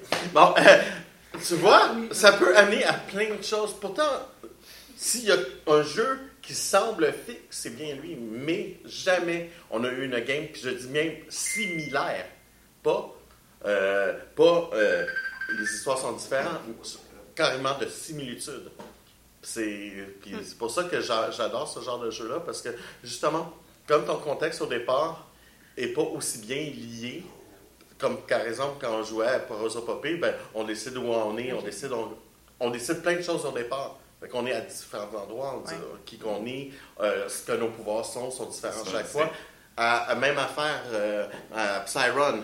Psyron, j'ai pas fait une, une game pareille. Puis pourtant, c'est, tu commences toujours d'un accident quelconque et tu te souviens de rien. C'est ça, T'es ça- un ça- prisonnier ça- amnésique, puis tu te sauves. Ça propose souvent un contexte ou une sorte d'expérience similaire, mais le décor, Ouais. les personnages, le ton de la partie va changer. Ben, etc. en fait, je me rends compte que j'ai complètement pas répondu à la question, je l'ai mal compris, je m'excuse. Euh, ce que tu demandais, c'est la rejouabilité, en fait, Ouais. des jeux. Mais je te dirais, c'est c'est pareil comme à Donjon. Une game de Donjon, c'est-tu pareil comme une autre game de Donjon? Voilà. Mais pourtant, Non, mais s'il y a quelque chose de fixe, Mais l'univers a la est même. fixe, ton mais, mais tu comprends, il y a, il y a une expérience de fond qui est pareille à chaque partie de donjon, mais, Mais le contexte, l'univers, l'interaction avec les joueurs, comment même t'évolues, ça va être différent. Ça va être différent. Moi, moi, j'aurais dit que c'est comme le jeu de loi. Je veux dire, euh, tu peux pas enchaîner des parties de jeux de loi. Le jeu de loi. Le jeu de personne loi. qui connaît ça ici. De loi. Ah, personne qui connaît ça ici Ouais, c'est un jeu où. Ok, une ok. traque, Monopoly, vous connaissez Oui, Ouais. ok, Ok. Monopoly. Voilà. Monopoly, une fois que tu as gagné, t'as- là, tu... ça En fait- s'arrête. Donc tu as eu une expérience complète. En, en fait, euh, tu n'as pas Et- joué à Monopoly. il hein. a, n'y a, pas de- il y a pas de suite, fondamentalement. Donc, euh, souvent, les jeux alternatifs, il n'y a pas de suite, en fait. Tu as eu une expérience complète. Mais ça ne t'empêche pas, après, de refaire une partie et elle sera totalement différente, toujours dans ce, dans ce contexte-là. Voilà, c'est, je pense que voilà, c'est, peut-être la réponse que tu attendais. Oui. Voilà. C'est beau. C'est magnifique. D'autres Commentaires, petites questions? Très bien. Donc, on va finir ça comme d'habitude. Donc, merci à tout le monde d'avoir été là, de nous avoir écoutés. Merci beaucoup. Merci euh, à tous les aventuriers qui sont là comme d'habitude. Merci à ceux qui vont nous écouter en rediffusion. Et je vous souhaite à tout le monde une bonne journée, une bonne semaine et surtout une Bonne Bonne Bonne aventure. aventure Ouais, Il n'y a que là qu'on arrive à faire bien ensemble. Oui, non, mais on se voit, je sais pas, c'est la C'est synergie. toujours en live que ça marche mieux. Ça marche toujours mieux en live. Oui.